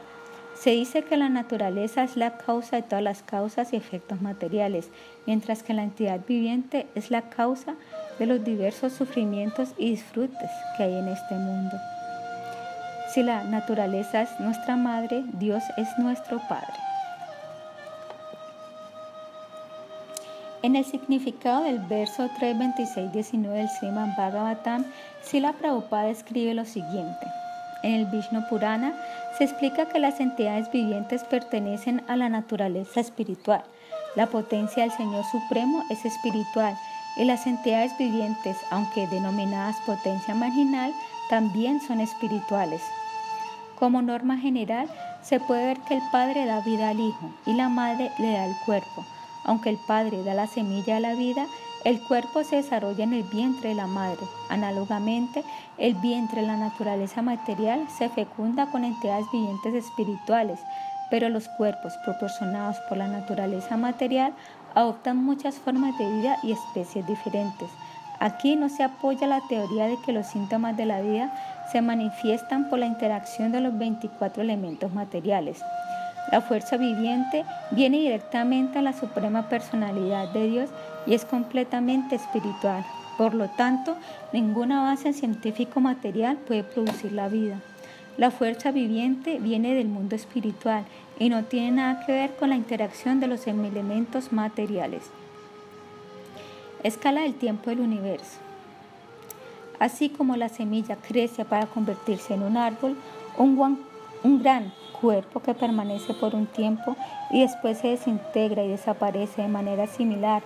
Un Brahmanda, un universo formado a partir de una burbuja, se desarrolla hasta alcanzar la forma completa, permanece por un periodo de tiempo determinado y después se disuelve y desaparece. Claro que la naturaleza o la energía material es eterna. Se debe entender que la naturaleza material y las entidades vivientes no tienen comienzo. Así, cada una de las partículas utilizadas para construir el universo permanece existiendo, no son aniquiladas, tan solo se transforman de un estado burdo a uno sutil y regresan al estado Mahatattva. Después, de nuevo, al cabo de cierto periodo, el universo es aniquilado por la fuerza del tiempo, la cual es una representación de Dios o Shiva. Esta fuerza existe eternamente. Así como un océano, de un océano surgen las olas, rompen en la orilla y después se devuelven a su estado original, de manera similar, en este océano del tiempo aparece un universo, permanece durante un tiempo y después desaparece. De acuerdo con el Bhagavad Gita, el tiempo eterno es ciertamente el controlador de diferentes dimensiones, desde la del átomo hasta las grandes divisiones de la duración de la vida de Brahma, pero no obstante está controlado por el Ser Supremo. El tiempo puede controlar solo aquellos que están absortos en el cuerpo, incluso ascendiendo hasta Satyaloka o los otros planetas superiores del universo. Periodo total de un universo. 311.040 billones de años. Ya han pasado 155 billones 520 mil 196 08398 años. Un día en el sistema planetario más elevado del universo Brahmaloka, un kalpa. Un kalpa es igual a 100 ciclos de cuatro yugas.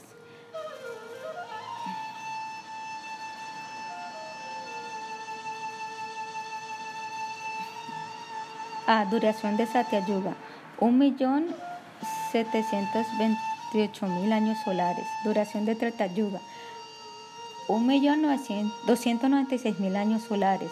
Duración de Orapa Yuga, 864.000 años solares. Duración de Kali Yuga, 432.000 años solares. Para un total de 432 mil millones de años solares.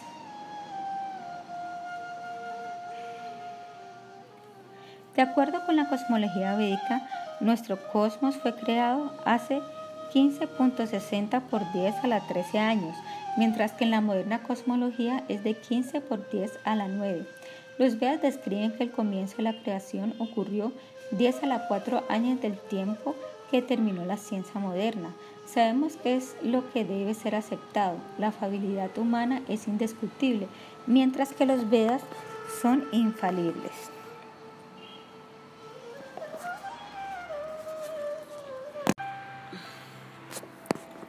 11. El eterno ciclo rítmico en la creación material se origina, permanece y se disuelve. Esta sorprendente revelación está en el Bhagavad Gita 978.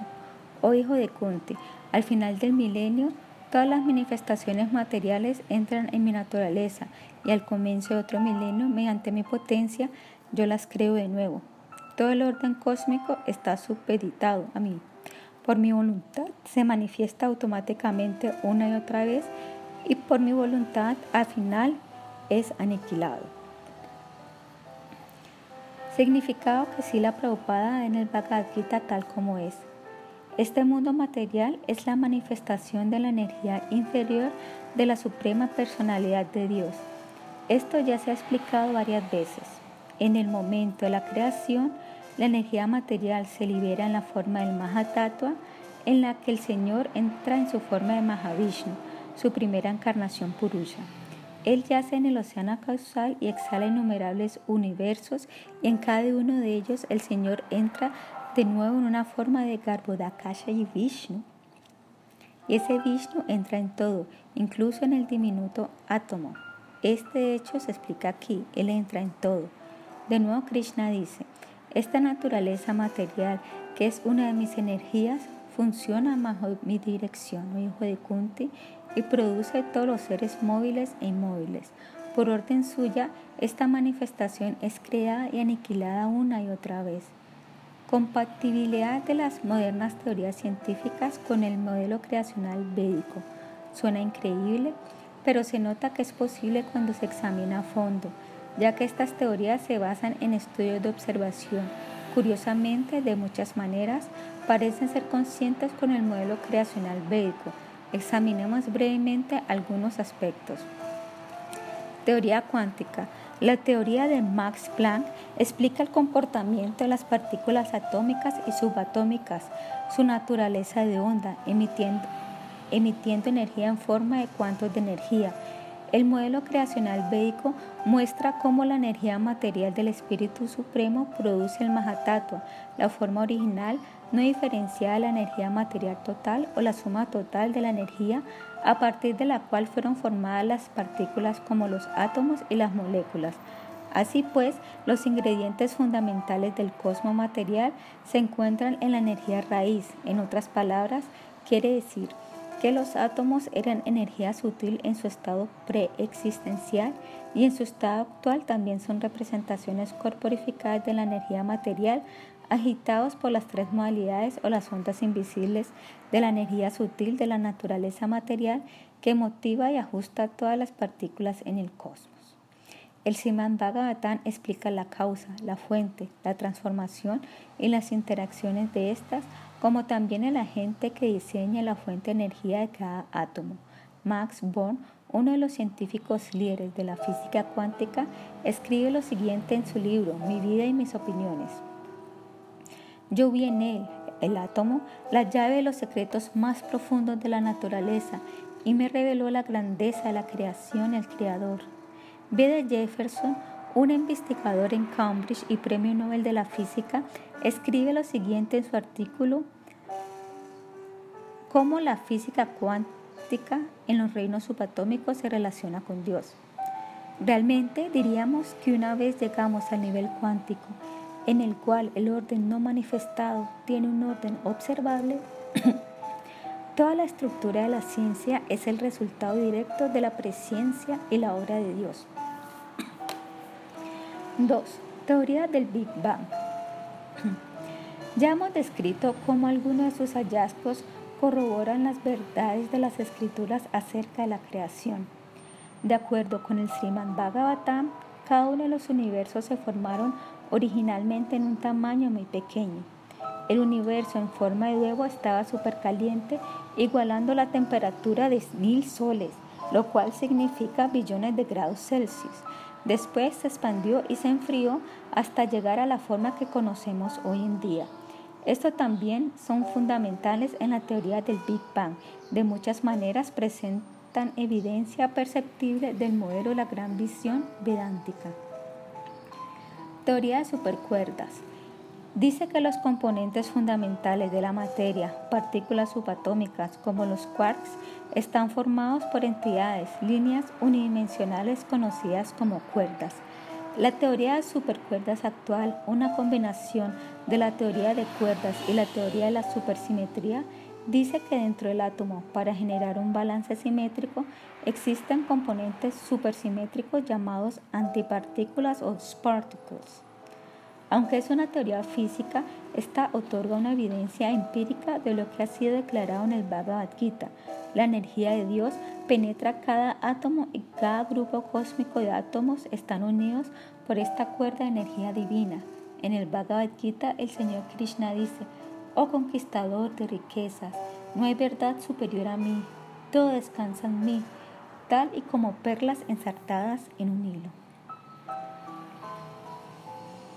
Aunque la cuerda mencionada en el Bhagavad Gita es de una naturaleza completamente diferente, aún así representa el orden simétrico y la formación de los átomos, tan vitales para que aparezca el mundo material tal como es, siendo las cuerdas atómicas su forma física explícita. Debemos recordar que allí está la causa de todas las causas y la causa máxima es la fuente suprema de todo lo que existe, el Señor Krishna. La teoría M una teoría cuyo origen es muy reciente.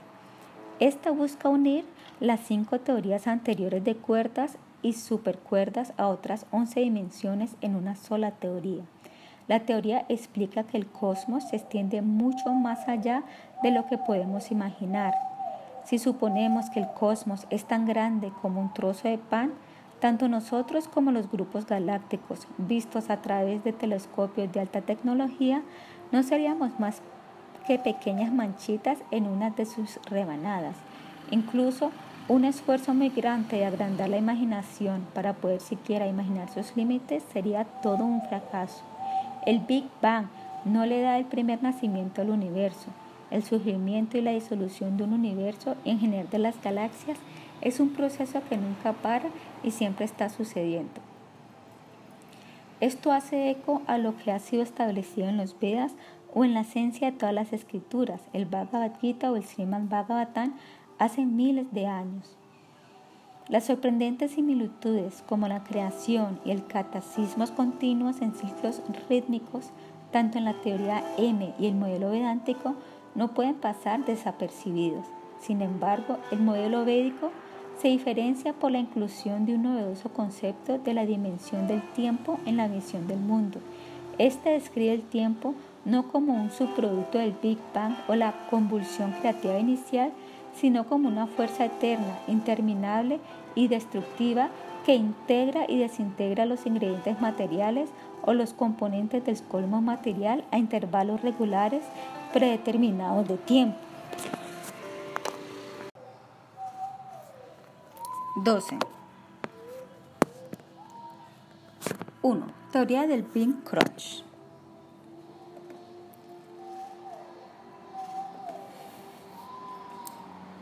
Teoría del gran colapso. Según la cosmología védica, el universo se disolverá, todas las partículas materiales se transformarán y se fundirán en forma de energía, el Mahatattva. Los átomos también serán aplastados y en el momento de la disolución la temperatura será 10.000 veces mayor que la del Sol. La teoría moderna del Big Bang describe sorprendentemente una situación muy similar. Esta dice que cuando la tasa de desaceleración se vuelve mayor que la fuerza de expansión, el universo comienza a colapsarse sobre sí mismo y finalmente es aplastado en un Big Crunch o gran cogido, lo contrario al proceso del Big Bang. Esto cierra todas las historias que hoy continuamente se despliegan en este universo, de nuevo regresar al estado de singularidad. Un Big Bang a la inversa hará que todas las galaxias, estrellas y planetas se fusionen formando una bola de fuego de una temperatura supremamente elevada. Luego el universo colapsará formando una singularidad. Desprovisto de toda jerga, es difícil reconocer las semejanzas fundamentales entre las dos explicaciones. 2. cosmos a partir del sonido, la ciencia trae la evidencia. De acuerdo con algunos cosmólogos destacados, el universo comenzó primeramente no con un bang, sino con un sonido, un leve gemido. De manera interesante, The Telegraph Know-How, julio 21 de 2005, presenta la noticia bajo el título No Big Bang. El universo no comenzó con un bang, sino con un leve gemido, convirtiéndose en un rugido que dio paso a un silbido ensordecedor, y esos sonidos dieron luz a las primeras estrellas, dice un astrónomo de la Universidad de Virginia en Carpetsville, USA, después de reconstruir la cacofonía cósmica de los datos arrojados por la cartografía de alta resolución hecha por la nave espacial de la NASA.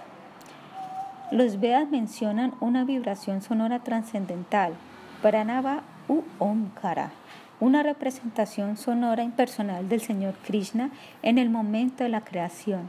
Entonces, los hallazgos científicos mencionados aquí no, están reivindicando la verdad védica original. 3. Agujero negro, materia oscura, energía oscura.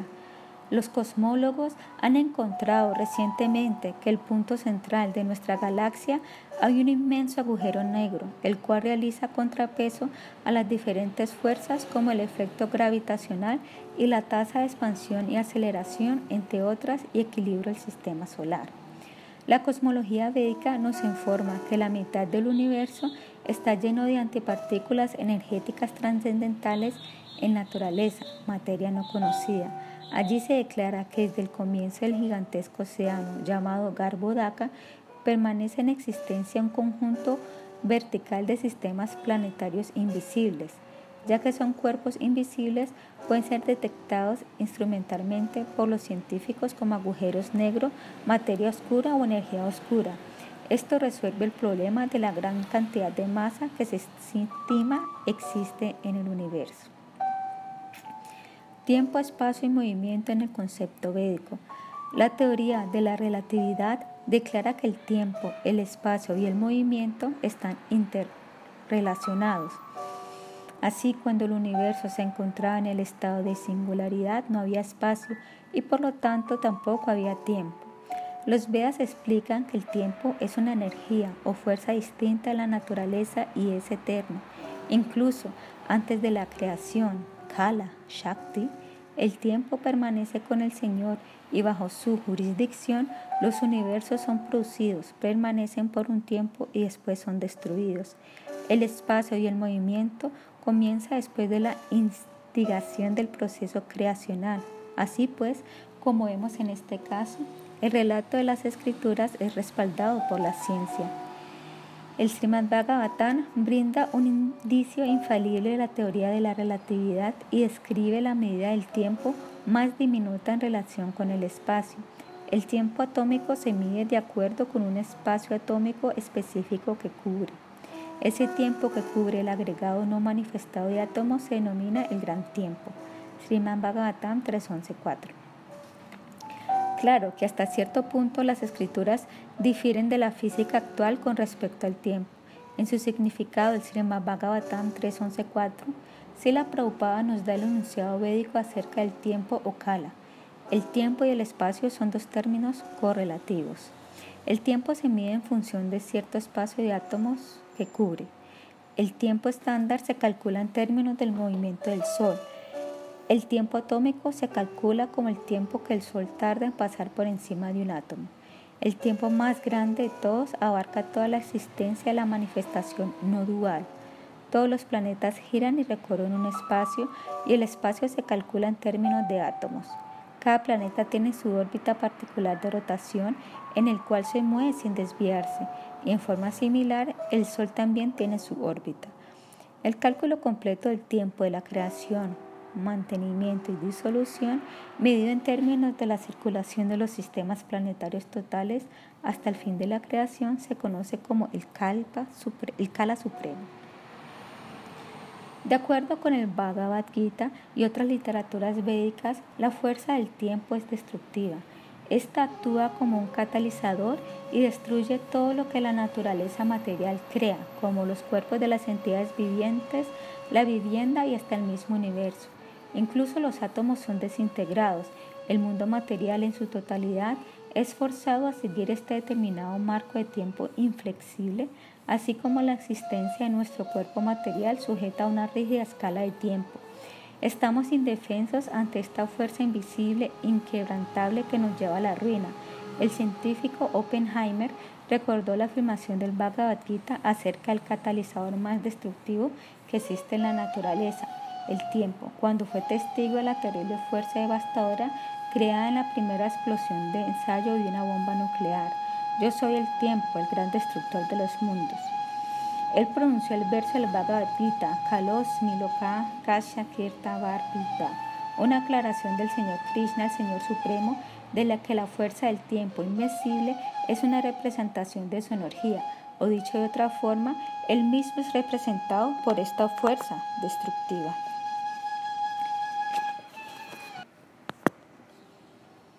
El Srimad Bhagavatam nos brinda una agradable descripción de la rueda del tiempo. 5.14.29 o Kala Chakra, simbolizada mediante el disco que adorna la mano de Sri Krishna, Sri Vishnu. El arma personal del Señor Krishna, el disco, recibe el nombre de Hari, chakra, el disco de Hari. Ese chakra es la rueda del tiempo, se expande desde el comienzo de los átomos hasta el momento de la muerte de Brahma y controla todas las actividades. Con su constante girar, consume la vida de las entidades vivientes, desde el señor Brahma hasta la insignificante brisna y hierba.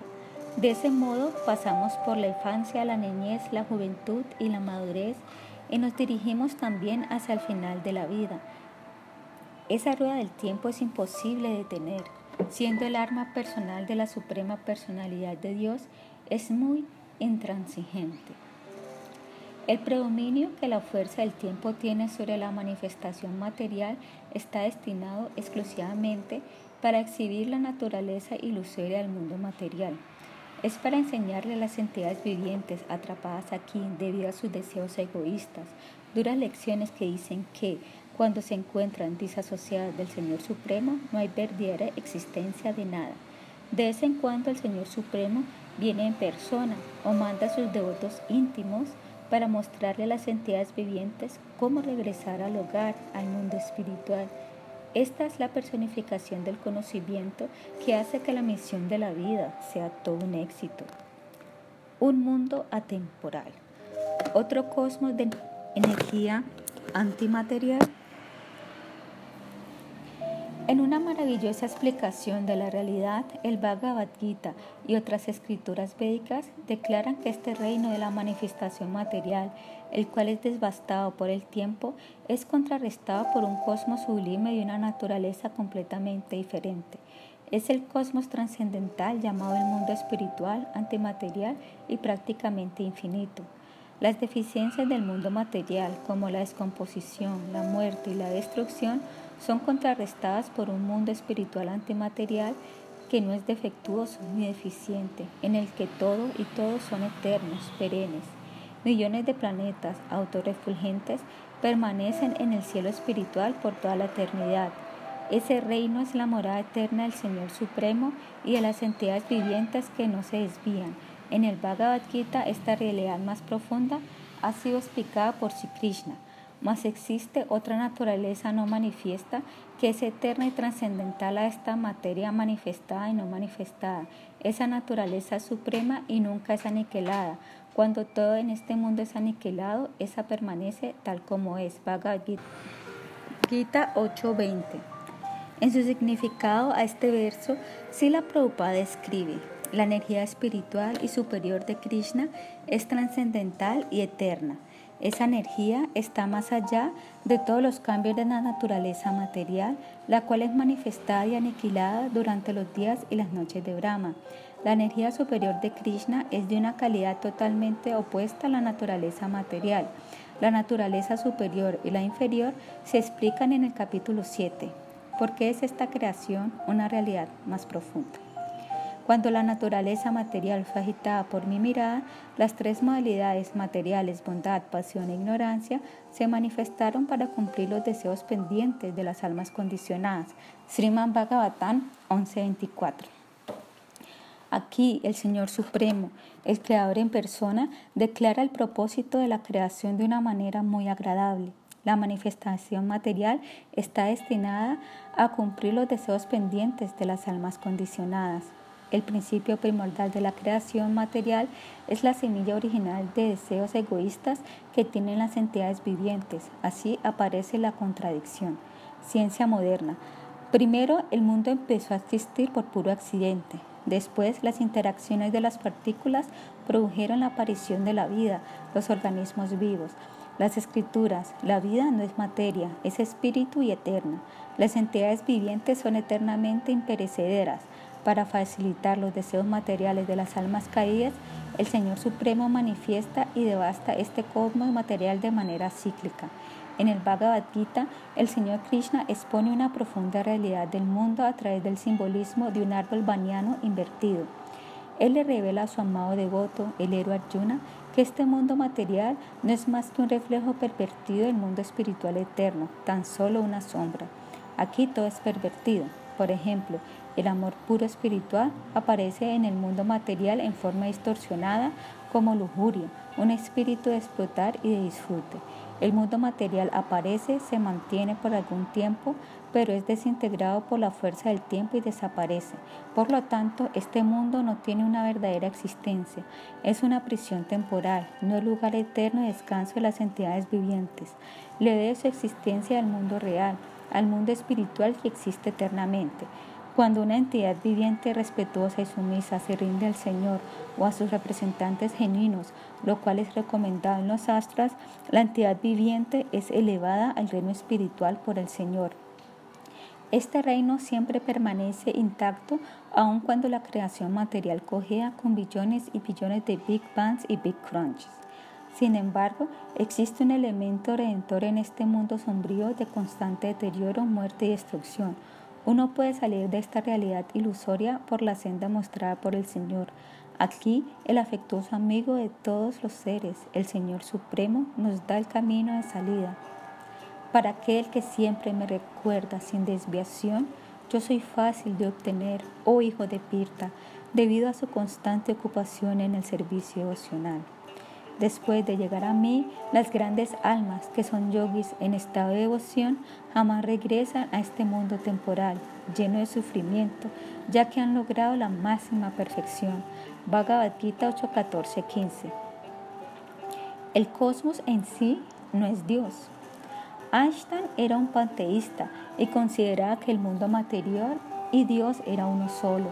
De acuerdo con su opinión de Dios, está presente en todo Muchos tienen de una u otra manera unas creencias similares. Sin embargo, los Vedas, la ciencia espiritual, nos informa que el cosmos se manifiesta a partir de la potencia externa, la energía material de la suprema personalidad de Dios. El cosmos impenetrante y transitorio no es una transformación de él, lo cual haría de él un Dios impermanente. En realidad, Dios es la verdad absoluta eterna con un suarupa o forma interna, invariable y trascendental, la corporificación de la verdad, la belleza y bienaventuranza, Satsit Ananda Vigraha. En su significado del Sriman Bhagavatam 3.12, Sila Prabhupada explica. El Bhagavad Gita nos enseña también que Prakriti entra una actividad entra en actividad y permanece activa bajo la supervisión de la mirada de Krishna Vishnu, pero que la suprema personalidad de Dios es inmutable. No debemos cometer el error de pensar que como la creación emana de la suprema personalidad de Dios, Él se ha transformado en esta manifestación cósmica material. Él siempre existe en su forma personal, pero la manifestación cósmica es producto de su inconcebible potencia. Asimismo, en la invocación del Isopanishad, verso 1, Sila Prabhupada escribe, la personalidad de Dios es perfecta y completa, y debido a que Él es completamente perfecto, todo lo que emana de Él, tal como este mundo de fenómenos, está perfectamente equipado como un todo completo. Todo lo que se produce del todo completo también está completo en sí mismo, debido a que Él es el todo completo. Aunque tantas unidades completas emanan de Él, Él permanece completo, no remanente. Es muy evidente que los no devotos violan las reglas y regulaciones del servicio devocional al igualar la totalidad de la manifestación cósmica, la cual es la función externa de Vishnu, con la suprema personalidad de Dios, quien es el controlador de Maya, la energía ilusoria que produce este mundo material transitorio o con sus expansiones cuádruples. Ve al Sriman Bhagavatam para más detalles. Igualar a Maya con el espíritu o Maya con el Señor es una señal de ateísmo. La creación cósmica, que manifiesta la vida en formas que van desde Brahma hasta la hormiga, es la característica externa del Señor Supremo, como lo confirma el Bhagavad Gita. Esta comprende un cuarto de la energía del Señor. La manifestación cósmica de la energía ilusoria es la naturaleza material y toda la naturaleza material está hecho de materia. Conclusión. El cosmos material emana y se manifiesta en la naturaleza material la cual es la energía externa del Señor Supremo. La naturaleza intrínseca, invencible de este mundo es que todo lo que aquí es exhibido es efímero. Este mundo, incluyendo todo lo material, incluso nuestro cuerpo material, aparece, se mantiene por un tiempo y desaparece. El simple conocimiento de las partículas elementales o los cuerpos cósmicos de este mundo material evanescente no es suficiente para resolver los problemas de las almas espirituales enjauladas en formas materiales vulnerables. Requerimos de un conocimiento más amplio acerca de la causa, el propósito de este mundo material pasajero y el mundo espiritual de magnitud infinita, eterno y lleno de bienaventuranza. Mientras que la ciencia material se limita al rango de las observaciones hechas con los sentidos limitados e imperfectos, la Suprema Personalidad imparte personalmente conocimiento de un nivel más elevado. Este conocimiento lo saca uno de la oscuridad de los conceptos especulativos hacia los deslumbrantes rayos de la verdad. Este conocimiento cautivó incluso al físico más grande de todos los tiempos, Albert Einstein, mientras estudiaba el Bhagavad Gita, la ciencia de todo el Vedanta. El Señor Supremo, Sri Krishna mismo, glorifica el conocimiento trascendental presentado allí, mediante el cual uno puede ir más allá de esta afligida existencia de las repetidas apariciones y desapariciones. Te voy a exponer de nuevo esa sabiduría suprema, lo mejor de todo el conocimiento, con la cual todos los sabios han alcanzado la perfección suprema. Al quedar fijo en el plano de este conocimiento, se puede adquirir una naturaleza trascendental como la mía. Establecido así, uno nace en el momento, uno no nace en el momento de la creación ni se perturba en el momento de la disolución. Bhagavad Gita 14.1.2 Ninguna rama de la ciencia material puede regalarnos este conocimiento tan inmenso y grandioso y poderoso. A la larga, el conocimiento empírico que emanó de los cerebros engañados de los frágiles seres humanos no nos puede llevar a ninguna parte más que a este complejo laberinto que es el mundo material, en el cual a cada momento confrontamos la muerte y somos borrados. Por esto el reconocido pensador mundial, Duro, catalogó todo el conocimiento de invención humana como enclenque y trivial, mientras que el conocimiento contenido en el Bhagavad Gita lo catalogó de fantástico y cosmogónico. Queridos lectores de mente abierta, ¿están listos para recibir la más noble, la más sublime parte de conocimiento disponible en toda la base del conocimiento mundial? ¿Están listos para hacer su existencia completamente libre de problemas inconcebiblemente sublime y llena de bienaventuranza? Dios es completo, su creación también es completa. Conversación entre Prabhupada y Kim Cornish, 8 de mayo de 1975. Su divina gracia sido Bhaktivedanta Swami habla. Prabhupada, lee la traducción. Kim, la personalidad de Dios es perfecta y completa, y debido a que Él es completamente perfecto, todo lo que emana de Él, tal como este mundo de fenómenos, está perfectamente equipado como un todo completo. Todo lo que se produce el todo completo también está completo en sí mismo, debido a que Él es el todo completo, aunque tantas unidades completas emanan de Él, Él permanece completo en lo remanente. Prabhupada, ahora lee el significado, después de leer la traducción, ¿comprendes todo? Kim, no, también lee el significado. Y la realización de Paramatma o la superalma es la realización sus aspectos Sat y Shit. No entiendo eso. Leo las palabras, pero Prabhupada. Se requiere de elucidación. Todo completo significa, así como tu cuerpo es un todo completo y hay muchas otras cosas en él, tantos huecos en el cuerpo, tantos pelos sobre el cuerpo, muchos cabellos sobre la cabeza, tantos dedos, ojos, orejas, tantas cosas. Pero el cuerpo es una unidad completa que trabaja como una máquina completa y hay hay muchas cosas. De manera similar, todo el cosmos es completo y así como este cuerpo también es una máquina.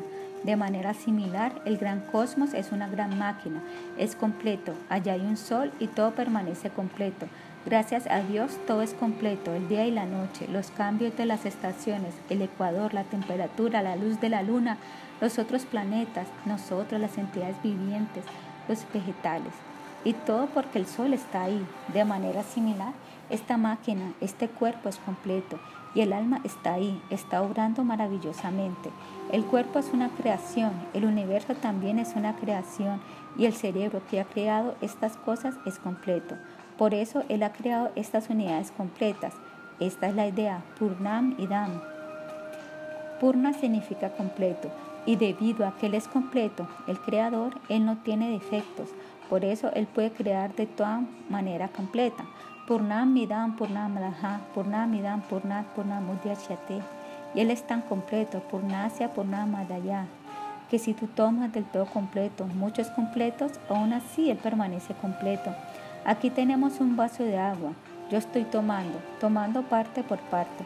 Y cuando termino, el agua se termina, ya no está completa pero Él es completo, así como el Sol. La temperatura está siendo distribuida durante millones y millones de años y aún así está lleno de temperatura. Aunque la energía eléctrica está aquí, no está completa, pero hay energía en la luz del Sol. Es una reserva de tanta temperatura y luz que en la historia a través de millones y millones de años se está distribuyendo. Los cambios de las estaciones suceden, el follaje verde está regresando, la nieve y la lluvia están llegando. Muchas cosas están sucediendo debido a la temperatura. Cualquier máquina está funcionando. Tan pronto como hay energía, la máquina funciona. En todas las máquinas, tu máquina corporal, mi máquina corporal y las máquinas eléctricas y otras máquinas que funcionan con energía, todo está funcionando. Purnat Purnam Udashyate. Y aun cuando toman tanta energía del sol, esta aún está llena de luz y energía. Esta es una de las creaciones del Supremo. Ahora, ¿qué tan perfecto es el Supremo? Esta es una de sus creaciones, el Sol, el que está manteniendo todo el universo. Y hay millones de universos y cada uno ha obtenido un sol para hacer lo propio. Y todos estos soles han sido creados por alguien. ¿Qué tan completo es Él? ¿Te lo puedes siquiera imaginar? Ese es Dios. Dios no es algo barato. Las personas se convierten en Dios. Yo soy Dios. No eres más que un rascalero, un sinvergüenza que dice tonterías. ¿Qué puedes hacer? No es más que un engaño. Ellos no saben quién es Dios. Esto es Dios completo. Purnam Adaha Purnam Inam. Toda la creación es completa, aún así Él es completo. La energía viene de aquí, aún así Él es completo. Esta energía también lo es, un vaso de agua. Yo tiro el vaso y el agua sale nuevamente. Lo tiro nuevamente, sale de nuevo. Incesantemente regresan todas las energías. Este es el concepto de Dios, Purnam Idam, Purnam Adaha, Purnam Idam, Purnam Purnam Udishate, Purnasya Purnamadaya, Purnam Evavasiyate. 1 menos 1 es igual a 1, no 0. 1 más 1 es igual a 1, no 2. Esto es completo. Esta es la noción de Dios, así como el océano. Tú sacas muchos baldes llenos de agua, aún así sigue completo. Y si echas miles, millones de baldes con agua al océano, este tiene la misma profundidad. Este es otro ejemplo. ejemplo material, esto es completo. Tú sacas millones de baldes llenos de agua del océano y encontrarás que no se ha perdido ni una gota. Y de nuevo colocas millones de baldes llenos de agua y este no ha aumentado ni una sola gota. Purnasya Purnama Daya, Purname Babasiyate. Si tratas de sacar todo el océano, este continuará siendo el océano. Ese es el concepto de completo.